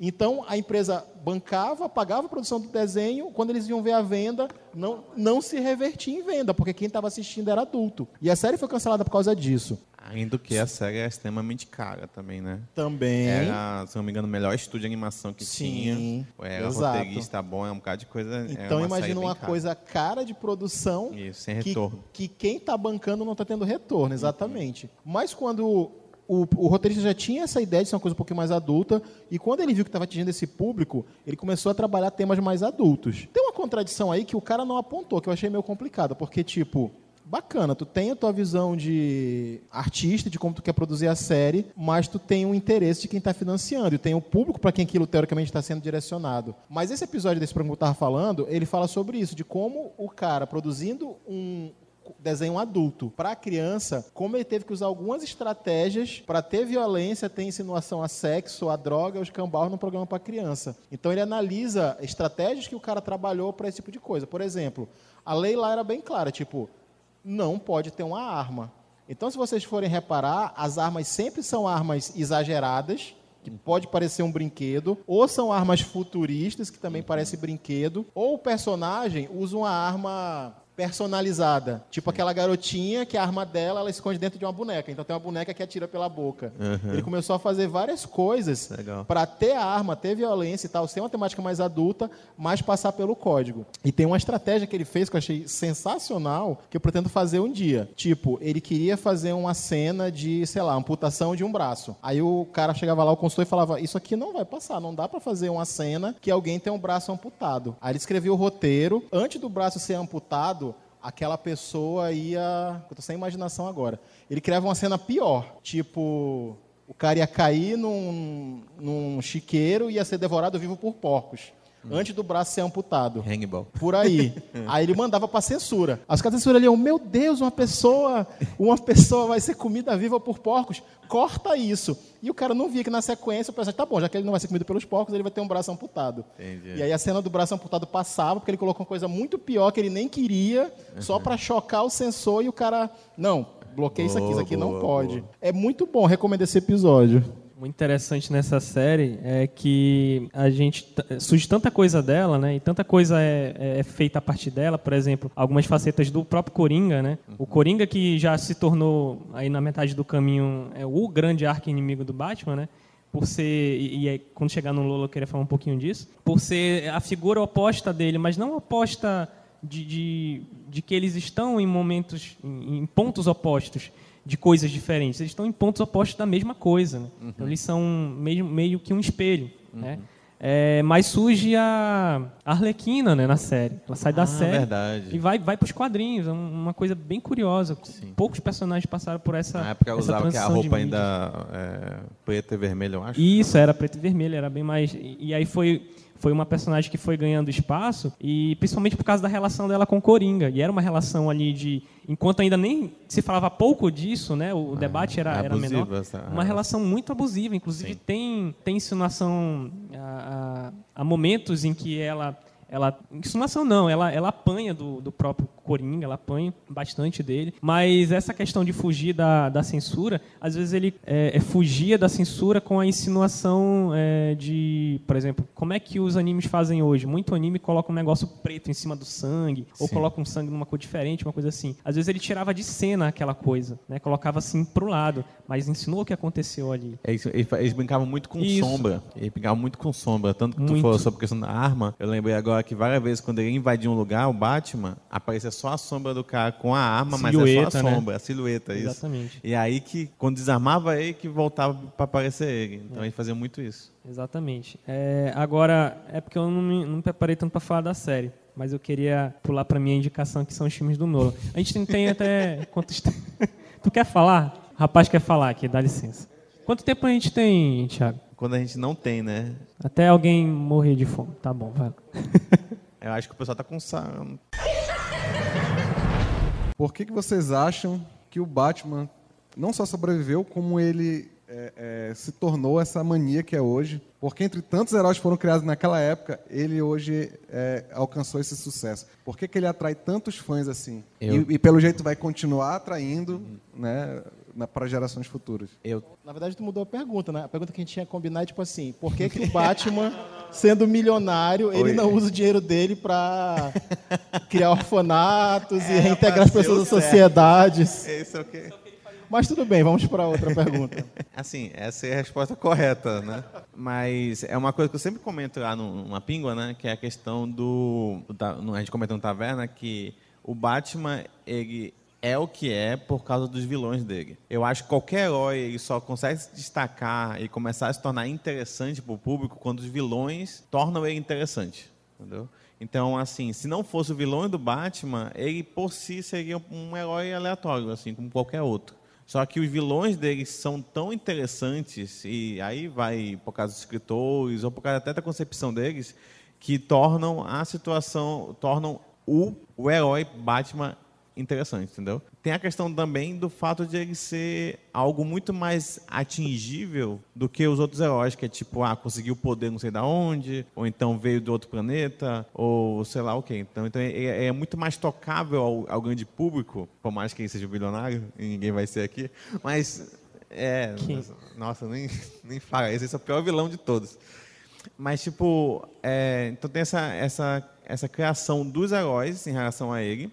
Então você, como eu falei antes, tem muito mais liberdade para o criador saber o que vai fazer com ele, porque é muito mais fácil você, com um personagem fraco, tentar arranjar um jeito de vencer algo mais poderoso do que, por exemplo, a dificuldade que a Marvel vai ter agora com a Capitã Marvel, por exemplo, que está num nível Goku, assim. Então, eles vão ter ou que se livrar do poder dela ou arranjar um inimigo que é, sei lá, é inacreditável. Então, para conseguir fazer isso, é melhor você trabalhar com alguém que não tem tanto poder, entendeu? É mais fácil você trabalhar com roteiro e tudo mais. Então os vilões dele também ajudam nisso. Eles são vilões que ó, têm algum tipo de demência, né? É, eles são sempre malucos. E os que não são também não têm um poder inacreditável. Por mais que tu pegue, lá, é, ela é venenosa lá. Tipo, pô, ela controla as plantas e tal, não sei o quê. Só que também, não, ela, ela é ainda uma mulher que quando vai na porrada, ela é fraca, entendeu? Então você consegue vencer de alguma forma ou outra. Aí pode usar tecnologia. Aí você pega, por exemplo, o. Como é que é o do. Até o Ben, que é extremamente poderoso. Só que aí ele é meio burro. Ainda teve nos anos 90 escreveu ele mais inteligente e tal, mas querendo ou não, ainda é o cara bombadão que não, que não tem inteligência, então ele consegue vencer. Então sempre os inimigos dele, tu tem essa definição muito básica do que eles são. E se tu for pensar em qualquer outro super-herói, você não tem essa quantidade, esse leque de possibilidades como você tem no Batman. Pode pensar, tipo, ah, o, o Superman, ah, você tem o, o, o Zod, o Apocalipse, o, o Lex Luthor e acabou. Você não tem mais possibilidades. Então acho que é isso que torna ele tão interessante. Vai falar aí, Thiago. É, eu, a- tipo assim, a minha percepção de por que, que o Batman tem tantos fãs é quase uma. Tipo, por que, que o Batman tem mais fãs do que o Superman? É, tipo, eu, eu tento definir. Eu, imagino que seja porque as pessoas gostam de um super-herói que não tenha tanta carinha de super-herói. Que seja um carinha um pouco mais berés, assim, que seja. Tipo, as pessoas gostam do, do Wolverine por causa disso. As pessoas gostam do Homem de Ferro por Mais causa perto disso. do anti-herói, né? É, pois é, as pessoas gostam mais- dessa, dessa coisa do anti-herói. E o Batman, ele é um anti-herói. Tipo, ele é o herói que às vezes está contra os outros heróis. Ele é o herói que, que usa de, de, de meios, é, sei lá, de- do submundo. ou Ele usa de. de- ele, é, ele é sombrio. Eu acho que essa visão do Batman, assim, ela, ela é muito impactante para os fãs. Assim, ela, ela é muito atraente, é muito legal. Tipo, é, é por isso que as pessoas gostam, por exemplo, sei lá, ninguém gosta do Seiya, mas todo mundo gosta do Ikki, entendeu? Então, acho que é muito isso, assim. Eu gosto do Ceia, cara. Eu, eu também. Mas eu também gosto mais do Superman do que do Batman. Mas a gente é, é minoria. É, mas aí é um defeito seu, desculpa. né? É, é, eu tô acostumado, eu tô acostumado. Bom, eu, eu, eu queria responder rapidamente, porque isso, na verdade, faz parte do que eu pensei pro, pro, pra análise. Peço desculpa a vocês, porque era para minha análise um pouco melhor. Eu, eu lancei um livro ontem, então eu estava nas últimas duas semanas, uma loucura, tenso, batendo a cabeça na parede, para fazer o lançamento do livro. É, mas eu acho que o Batman é o fenômeno que ele é, além de todos os, tudo que a gente comentou, é, questão das produções, os roteiristas que passaram por ele, mas eu acho que é porque ele é uma subversão dessa imagem do, do herói, como você falou.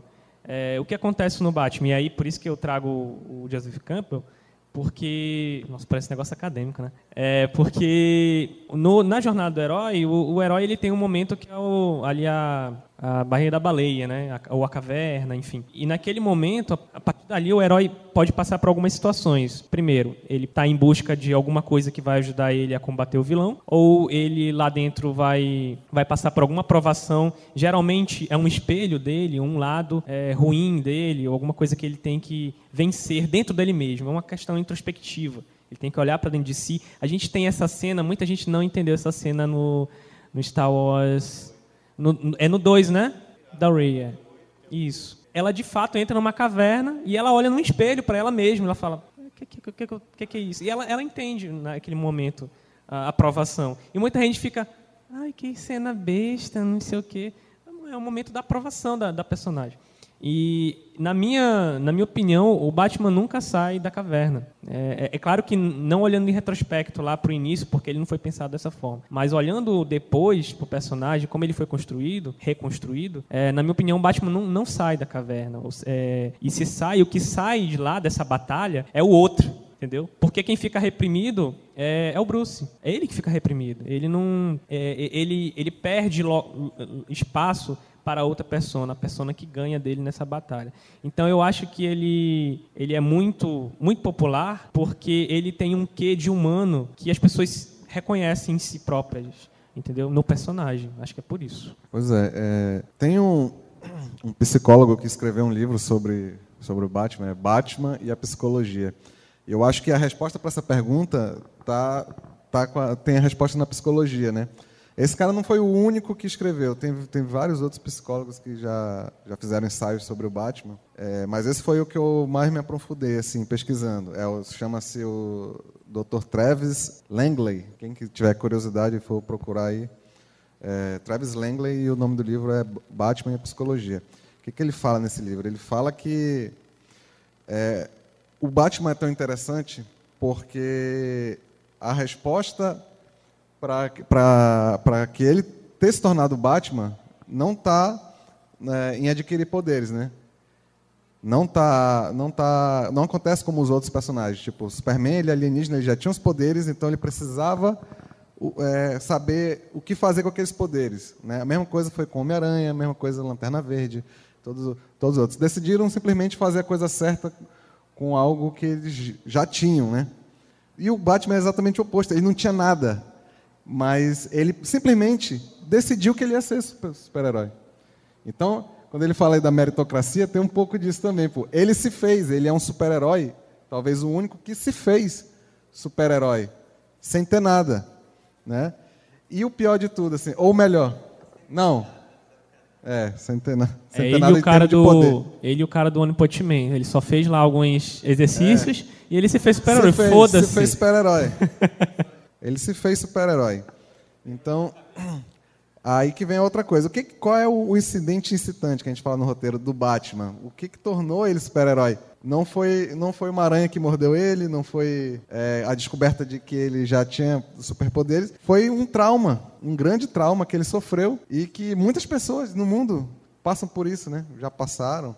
Né, perderam um, ente querido de forma eu violenta. Eu Batman porque eu mereci. É, mas, mas eu acho, que, eu acho que isso que atrai as pessoas, entendeu? É um cara comum ter decidido é, se tornar super-herói e virou um dos mais foda que, que, a gente conhece, né? Ou seja, ele dá show em um monte de outros super-heróis. É, coincidentemente, ele é bilionário, né? ele era milionário, depois inflacionário, hoje ele é bilionário. Mas é, o, o que está por trás disso? O trauma. Então, os psicólogos é, diagnosticam o, o, Batman como alguém que sofre de é, desordem de é? desordem de estresse pós-traumático. São, é. Não, mas é isso que fala. Aí, é, quais são os sintomas disso? Pensamentos é, de aflição, uhum. ou seja, ele, ele tem tendência a reviver aquele momento do trauma. Né? Insônia, que é o Batman só vive acordado à noite, todo mundo sabe, né? Dando porrada em bandido por aí. E, e, entre outras coisas que também eh, muitas coisas não, não, exploram, né? Porque isso já seria uma fraqueza muito grande ou então uma loucura muito grande, mas varia bastante de, de sintoma. No caso dele, a gente percebe, o próprio Nolan é, é, usou isso no filme, né? Sim. Que ele tem essas, essa coisa, essa energia negativa causada pelo trauma, né? Ele, ele volta para aquele momento, ele tem muita raiva, né? E ele vive naquela linha, numa linha tênue entre a justiça e vingança né? que vez ou outra ele, ele, ele vai, tende mais para um lado, tende mais para o outro. Mas, dentro da, da, da psique que foi criada do personagem ao longo dos anos, ele sempre tende para o lado da justiça. Né? Ao contrário da, da, do personagem como justiceiro, que tende mais para vingança, né? não, não se importa muito se matar, né? dependendo do crime que a pessoa cometeu. O Batman não, ele tem essa visão mais humanista de, de preservar a vida e tudo mais. E por, por isso está ligado ao, ao né? lado da justiça. Né? Deveria, né? É. Porque é por isso que eu não gosto quando aproxima muito, tipo, do Nolan, Nolan não, do Zack Snyder de começar a matar e tal, porque se torna um justiceiro só com dinheiro. E é, é chato quando você vê dois personagens que podem que tinha uma diferença muito maior antes e agora eles querem aproximar muito, assim, entendeu? Eu acho que teve, como a gente comentou, toda a saga dele, dos quadrinhos, do, desde os anos, ah, dos anos 40 e tudo mais, vindo até agora, é, teve coisas que ele já passou que eles viram assim, pô, melhor abandonar isso. Teve outra coisa, ah, melhor abandonar isso. E teve coisas que, que foi entrando no personagem que eles falam, pô, isso, isso funciona, como a gente está falando agora, pô, dos traumas e tudo, isso funciona. Então, deixa o personagem que se torna mais interessante. O negócio de matar, como ele já matava antes, pô, não, tira isso, que isso não, não, não bate muito com o que é o personagem, entendeu?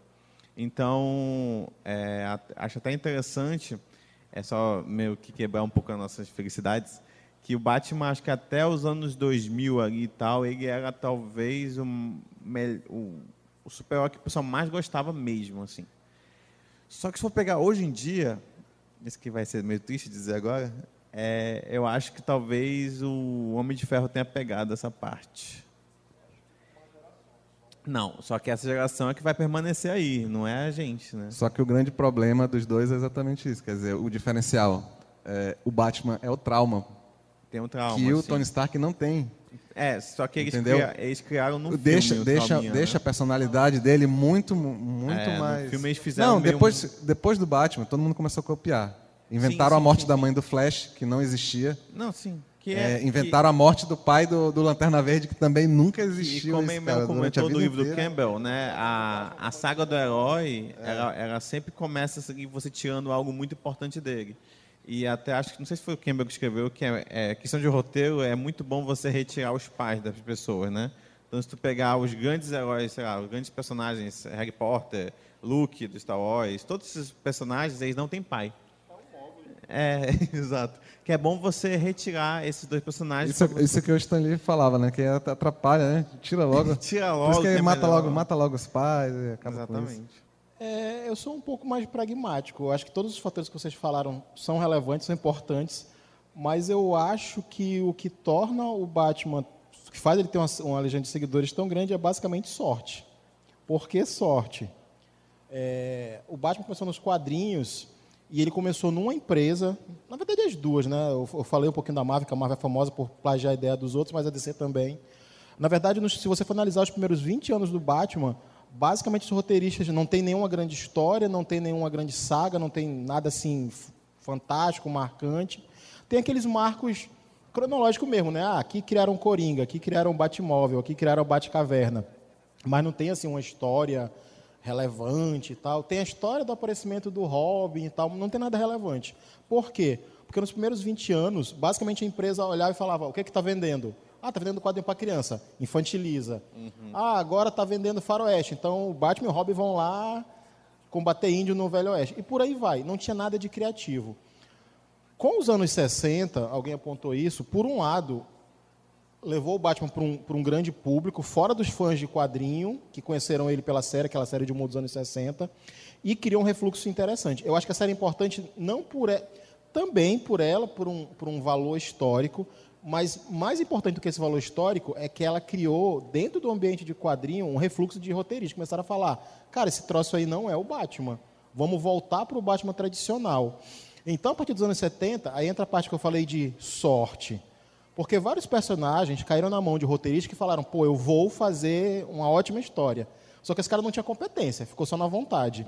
O Batman, ele teve sorte porque ele pegou uma sequência de 20 anos de roteiristas que falaram, eu vou fazer boas histórias. Em todas as E aí mídias. esses caras eram Neil Adams, Alan Moore, eh, Frank Miller, eh, Grant Morrison. E como Ele pegou uma sequência de ótimos roteiristas. em todas as mídias ainda, né? Também. Aí, além ele da. Focando em Como tu- quadrinho. como- não, mas é o Paul Dini na série animada, o. Do diretor. Tim Burton. filme, Tim Burton no cinema. E por aí vai. Até em games, que não é muito a minha praia. Sim. Mas eu pesquisei que até os games do Batman, ele tem alguns Sim, é games que foram feitos por roteiristas consagrados de game, Uhum. que tiveram repercussão dentro do ambiente. Então, assim, com certeza, eu acho que a partir dos anos 70, ou seja, nos últimos 40 anos, na metade da história do Batman, ele deu, entre aspas, né, sorte de pegar ótimos roteiristas de várias mídias que falaram: eu vou pegar esse cara e vou fazer uma boa história. E isso foi o grande diferencial dele. Se você for procurar, não tem um equivalente. Se você falar assim, ah, o Super-Homem, ah, o Super-Homem teve a fase do fulano, de um, dois caras que fizeram boas histórias. Mas uma sequência de 40 anos, pegando basicamente bons roteiristas, cada um querendo superar o outro, nenhum personagem passou por isso. Exato. No máximo, se tu for pegar no, no, no molde comercial, sei lá, Star Wars, a partir da Disney. A Disney pegou bons roteiristas e falou, olha, faz coisa que vende. Mas eles não tiveram essa liberdade, tipo assim, ah, eu quero fazer um negócio muito louco aqui, eu vou, sei lá, trazer o Darth Vader de volta. Não, não vai, tu não pode. Eles estavam amarrados. Bom, a gente já estourou o tempo, mas a gente queria encerrar com uma coisa tradicional do nosso blog. Exato. Que, pois é, que cada um de nós vai indicar três obras do tema que a gente acha relevante. Três obras. Não, tu não vai explicar, é só dizer, lê, Só dizer, esse- assiste. esse- vai- é. No A gente meu já- A gente caso- nem falou dos filmes, né, do Nolan. Não, é, é dica Poxa. livre, não precisa ser necessariamente quadrinho. No meu caso, eu vou indicar um quadrinho, né, que é o Filho do Demônio, que nesse monte de saga que ele teve fantásticas, Cavaleiro das Trevas, Piada Mortal, dos anos 80. É um quadrinho de transição dos anos 70 por 80. É essa fase que o Batman estava viajando pelo mundo, que ele ia não só melhorar Gotham, mas ele ia melhorar o mundo inteiro. E ele acaba se metendo com uma aventura com o Hans Algum, só que eles acabam descobrindo que tem um cara pior que o Hans Algum, em que um cara que é um dissidente dele, que é um Hans Algum piorado, e ele se une com o Hans Algum para enfrentar esse cara. Nesse meio tempo, ele se relaciona com a filha do Hans Algum, que é a Thalia, e tem um filho com ela. Essa é uma daquelas histórias. Pois é. Ela? Ah, o moleque. Não, na história ele aparece só bebezinho, né? Depois que. Era porque essa- Ah, isso era para ser uma Batman. história fora do cânone. Depois É, falaram, é não, bem dá chato. grana, incorpora na história. E aí já apareceu um moleque adolescente. Ele foi um hobby durante um tempo, e depois ele virou. Mas ele chegou a virar o Batman, se eu não me engano, não foi? Não teve uma parada assim? Bom, a outra minha dica é. Na verdade, eu falei um, são dois quadrinhos. O outro é uma coletânea. Tem uma série chamada Lenda do Cavaleiro das Trevas, que eles pegam um período, de um roteirista ou de um ilustrador, e trabalham. Eu queria indicar o sétimo volume, que são quadrinhos desenhados pelo Jim Aparo. O Jim Aparo, ele não é um dos, um dos ilustradores assim mais famosos que trabalhou com o Batman, mas eu particularmente gosto muito. Ele é um dos caras que fez aquele Batman dos anos 70, que ele tinha uma roupa azul, que inspirou a animação dos anos 80. O Diaparo foi um dos caras que fez aquele visual dele dos anos 70. E a minha terceira dica, que eu descobri essa semana, assim, teve aquela série Metal, que eu não li, não sei nem do que se trata, mas eu descobri que ela tem uma trilha sonora que é muito boa. Que eles fizeram a coisa mais óbvia. O nome da série é Batman Metal. Eles pegaram várias bandas de heavy metal atuais. Então, tem umas músicas de bandas atuais, que é a trilha sonora para o quadrinho. E eu recomendo em especial a música. Que, ah, perdi aqui agora. Do, do Mastodon. Era. Ah, a trilha sonora inteira é boa, mas a do Mastodon é muito boa. Luiz, tuas três dicas. Bom, morreu de colar, né? Minhas três dicas são os três filmes do, do Nolan. Você assistiu um, você assistiu dois, você assistiu três. Já, é, o três tu assiste assim, já quando tiver. É, eu escutei o podcast de vocês, né, sobre, sobre o A gente Batman. bateu muito nesse Tem filme. muito, é, eu acho até que vocês foram um pouquinho injustos, Não, esse porque filme- esse filme tem muitos problemas, o terceiro. É, mas tem, a gente entende é, por que, que os problemas acontecem ali, né? Mas é realmente ele destoa totalmente pô, dos outros, e principalmente do segundo, Sim. onde se constrói, se constrói uma, uma, uma expectativa muito alta sobre o que Exato. vem depois. E apesar de. Fã é uma merda, né? Eu, eu gosto muito do- dos três filmes, principalmente do segundo, claro, porque é o melhor O filme é que, que tem o Batman né, já, já feito. É, e, na verdade, tem o melhor Coringa, na minha opinião, já feito. É, vai ser muito difícil para o Joaquin Phoenix é, fazer. Não tão difícil porque ele é um ótimo ator. Mas eu acho que depois do Heath Ledger, qualquer, qualquer um que faz o, o Coringa, ele está sob esse, forte estigma de fazer um grande Coringa. Né? É, eu acho que o Joaquin Phoenix promete, mas o do Heath Ledger, em alguns aspectos, ele é insuperável, de, qualquer, de alguma forma. E porque, na minha opinião, porque eu acho que a gente deveria, é, porque é a minha, a minha indicação aqui, que a gente deveria assistir esse material. Porque ali a gente tem, e principalmente esse segundo, o primeiro a gente tem um, um Batman Begins mesmo, né? E tem todo tem toda a construção de personagem de, de 60, 65 anos, mais ou menos. Foi 2005, eu acho, o primeiro filme. é, de mais de 60 anos de história do Batman. É, e todos os elementos, os principais, estão ali. Apesar de eu não gostar muito do Bruce, do. Como é o nome dele, meu Deus? Do ator?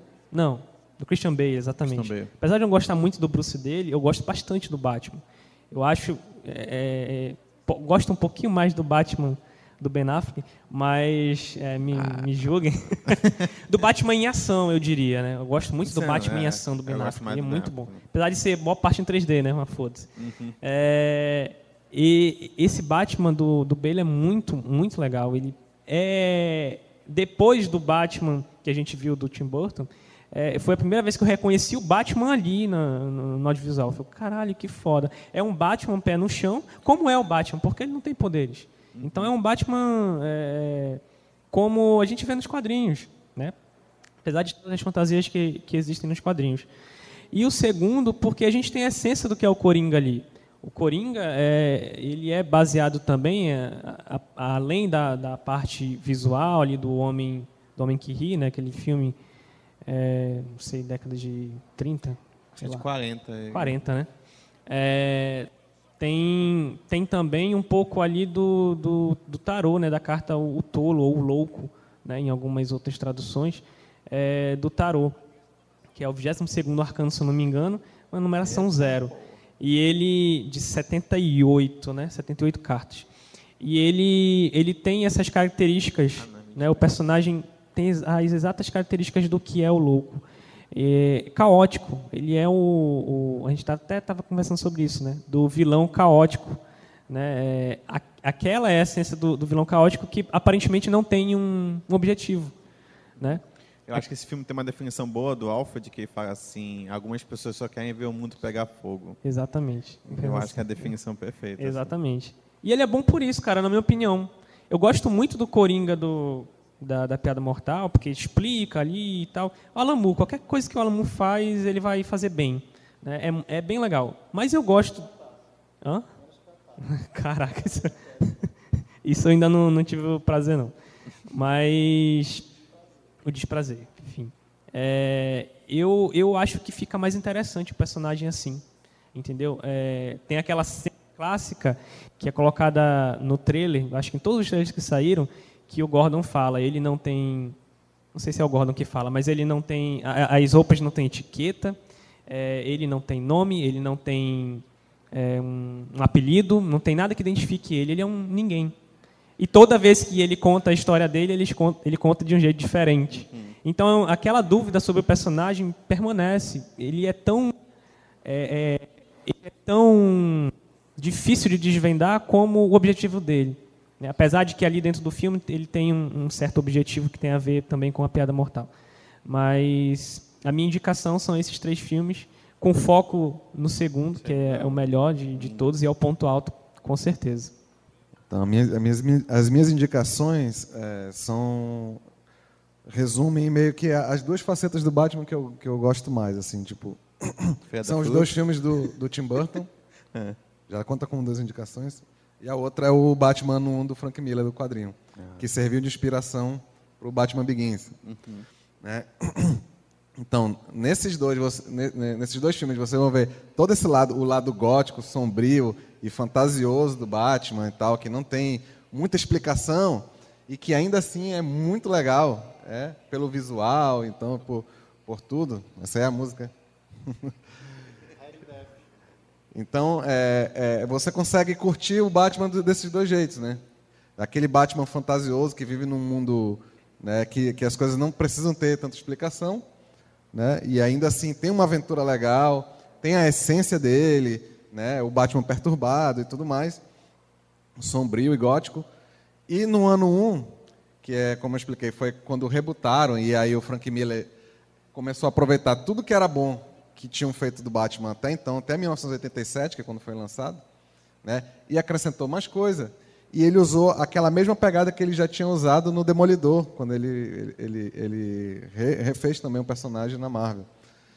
Então ali tem é, a, a concretização de Gotham City né, como uma cidade corrupta, extremamente corrupta, né? coloca o Batman com esse pé no chão mesmo que a gente tanto gosta né, de ver hoje, né, que é o que é o Batman nas primeiras histórias, ele vai sem a roupa, ele pega porrada na rua e tal. Tem todo tem tudo isso. Eu acho que isso não tem no, no Begins, né? No filme. No Begins ele pega bastante porrada, mas tô falando. Não, mas na- ele, ele vai pra rua também, sem roupa? Não, com- ele parece ele treinando, como treinando pra ser ninja, blá, blá, blá, é. É. No, no quadrinho é melhor, pô, porque ele, ele tenta ser o Batman sem ser Batman. Ele só apenas bota uma, faz um disfarce e vai pra rua combater o crime, pega maior couro.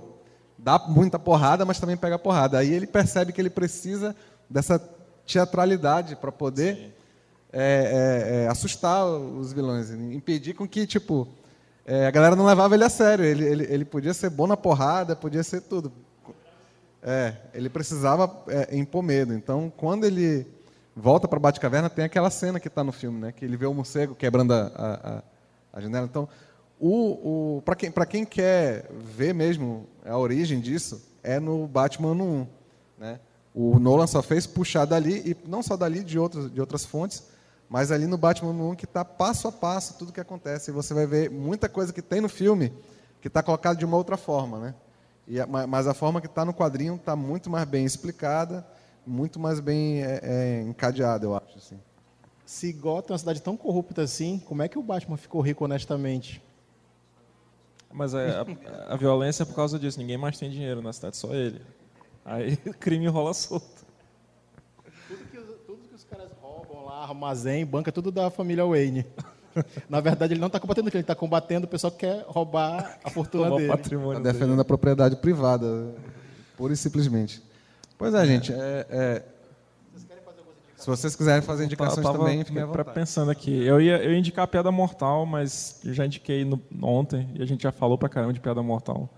Então vou indicar, ainda em série animada, o Batman do Futuro, que era uma série animada que eu gostava bastante, assim. que- Na Fox. é, que tinha um Batman jovenzinho que her- her- herdou o manto né, do Batman, tem o Batman velho lá ajudando ele, é, que é tipo um, um Batman super ágil, meio lânguido, assim, ele é tipo um, um Homem-Aranha Batman, assim, eu gostava bastante. E já que a gente está num podcast, eu vou indicar um podcast, não é o nosso, é um podcast, é, ch- era chamado Fat Man on Batman, que era sobre homens gordos falando do Batman, mas mudou de nome, porque esse cara com medo de ser processado pela DC e tal, mudou para Fat Man Beyond, que é o Batman do futuro também, né? Ah, que é um podcast do Kevin Smith, que é o cara do Balconista, Dogma, ele é o, ele é o Silent Bob, né, do Jay Silent Bob. Ah, ele, é, ele é muito, muito, muito fã do Batman, assim, tipo, extremamente, sabe tudo de Batman, e ele tem um outro cara que, que grava com ele, que é um jornalista, crítico de cinema, ah, roteirista,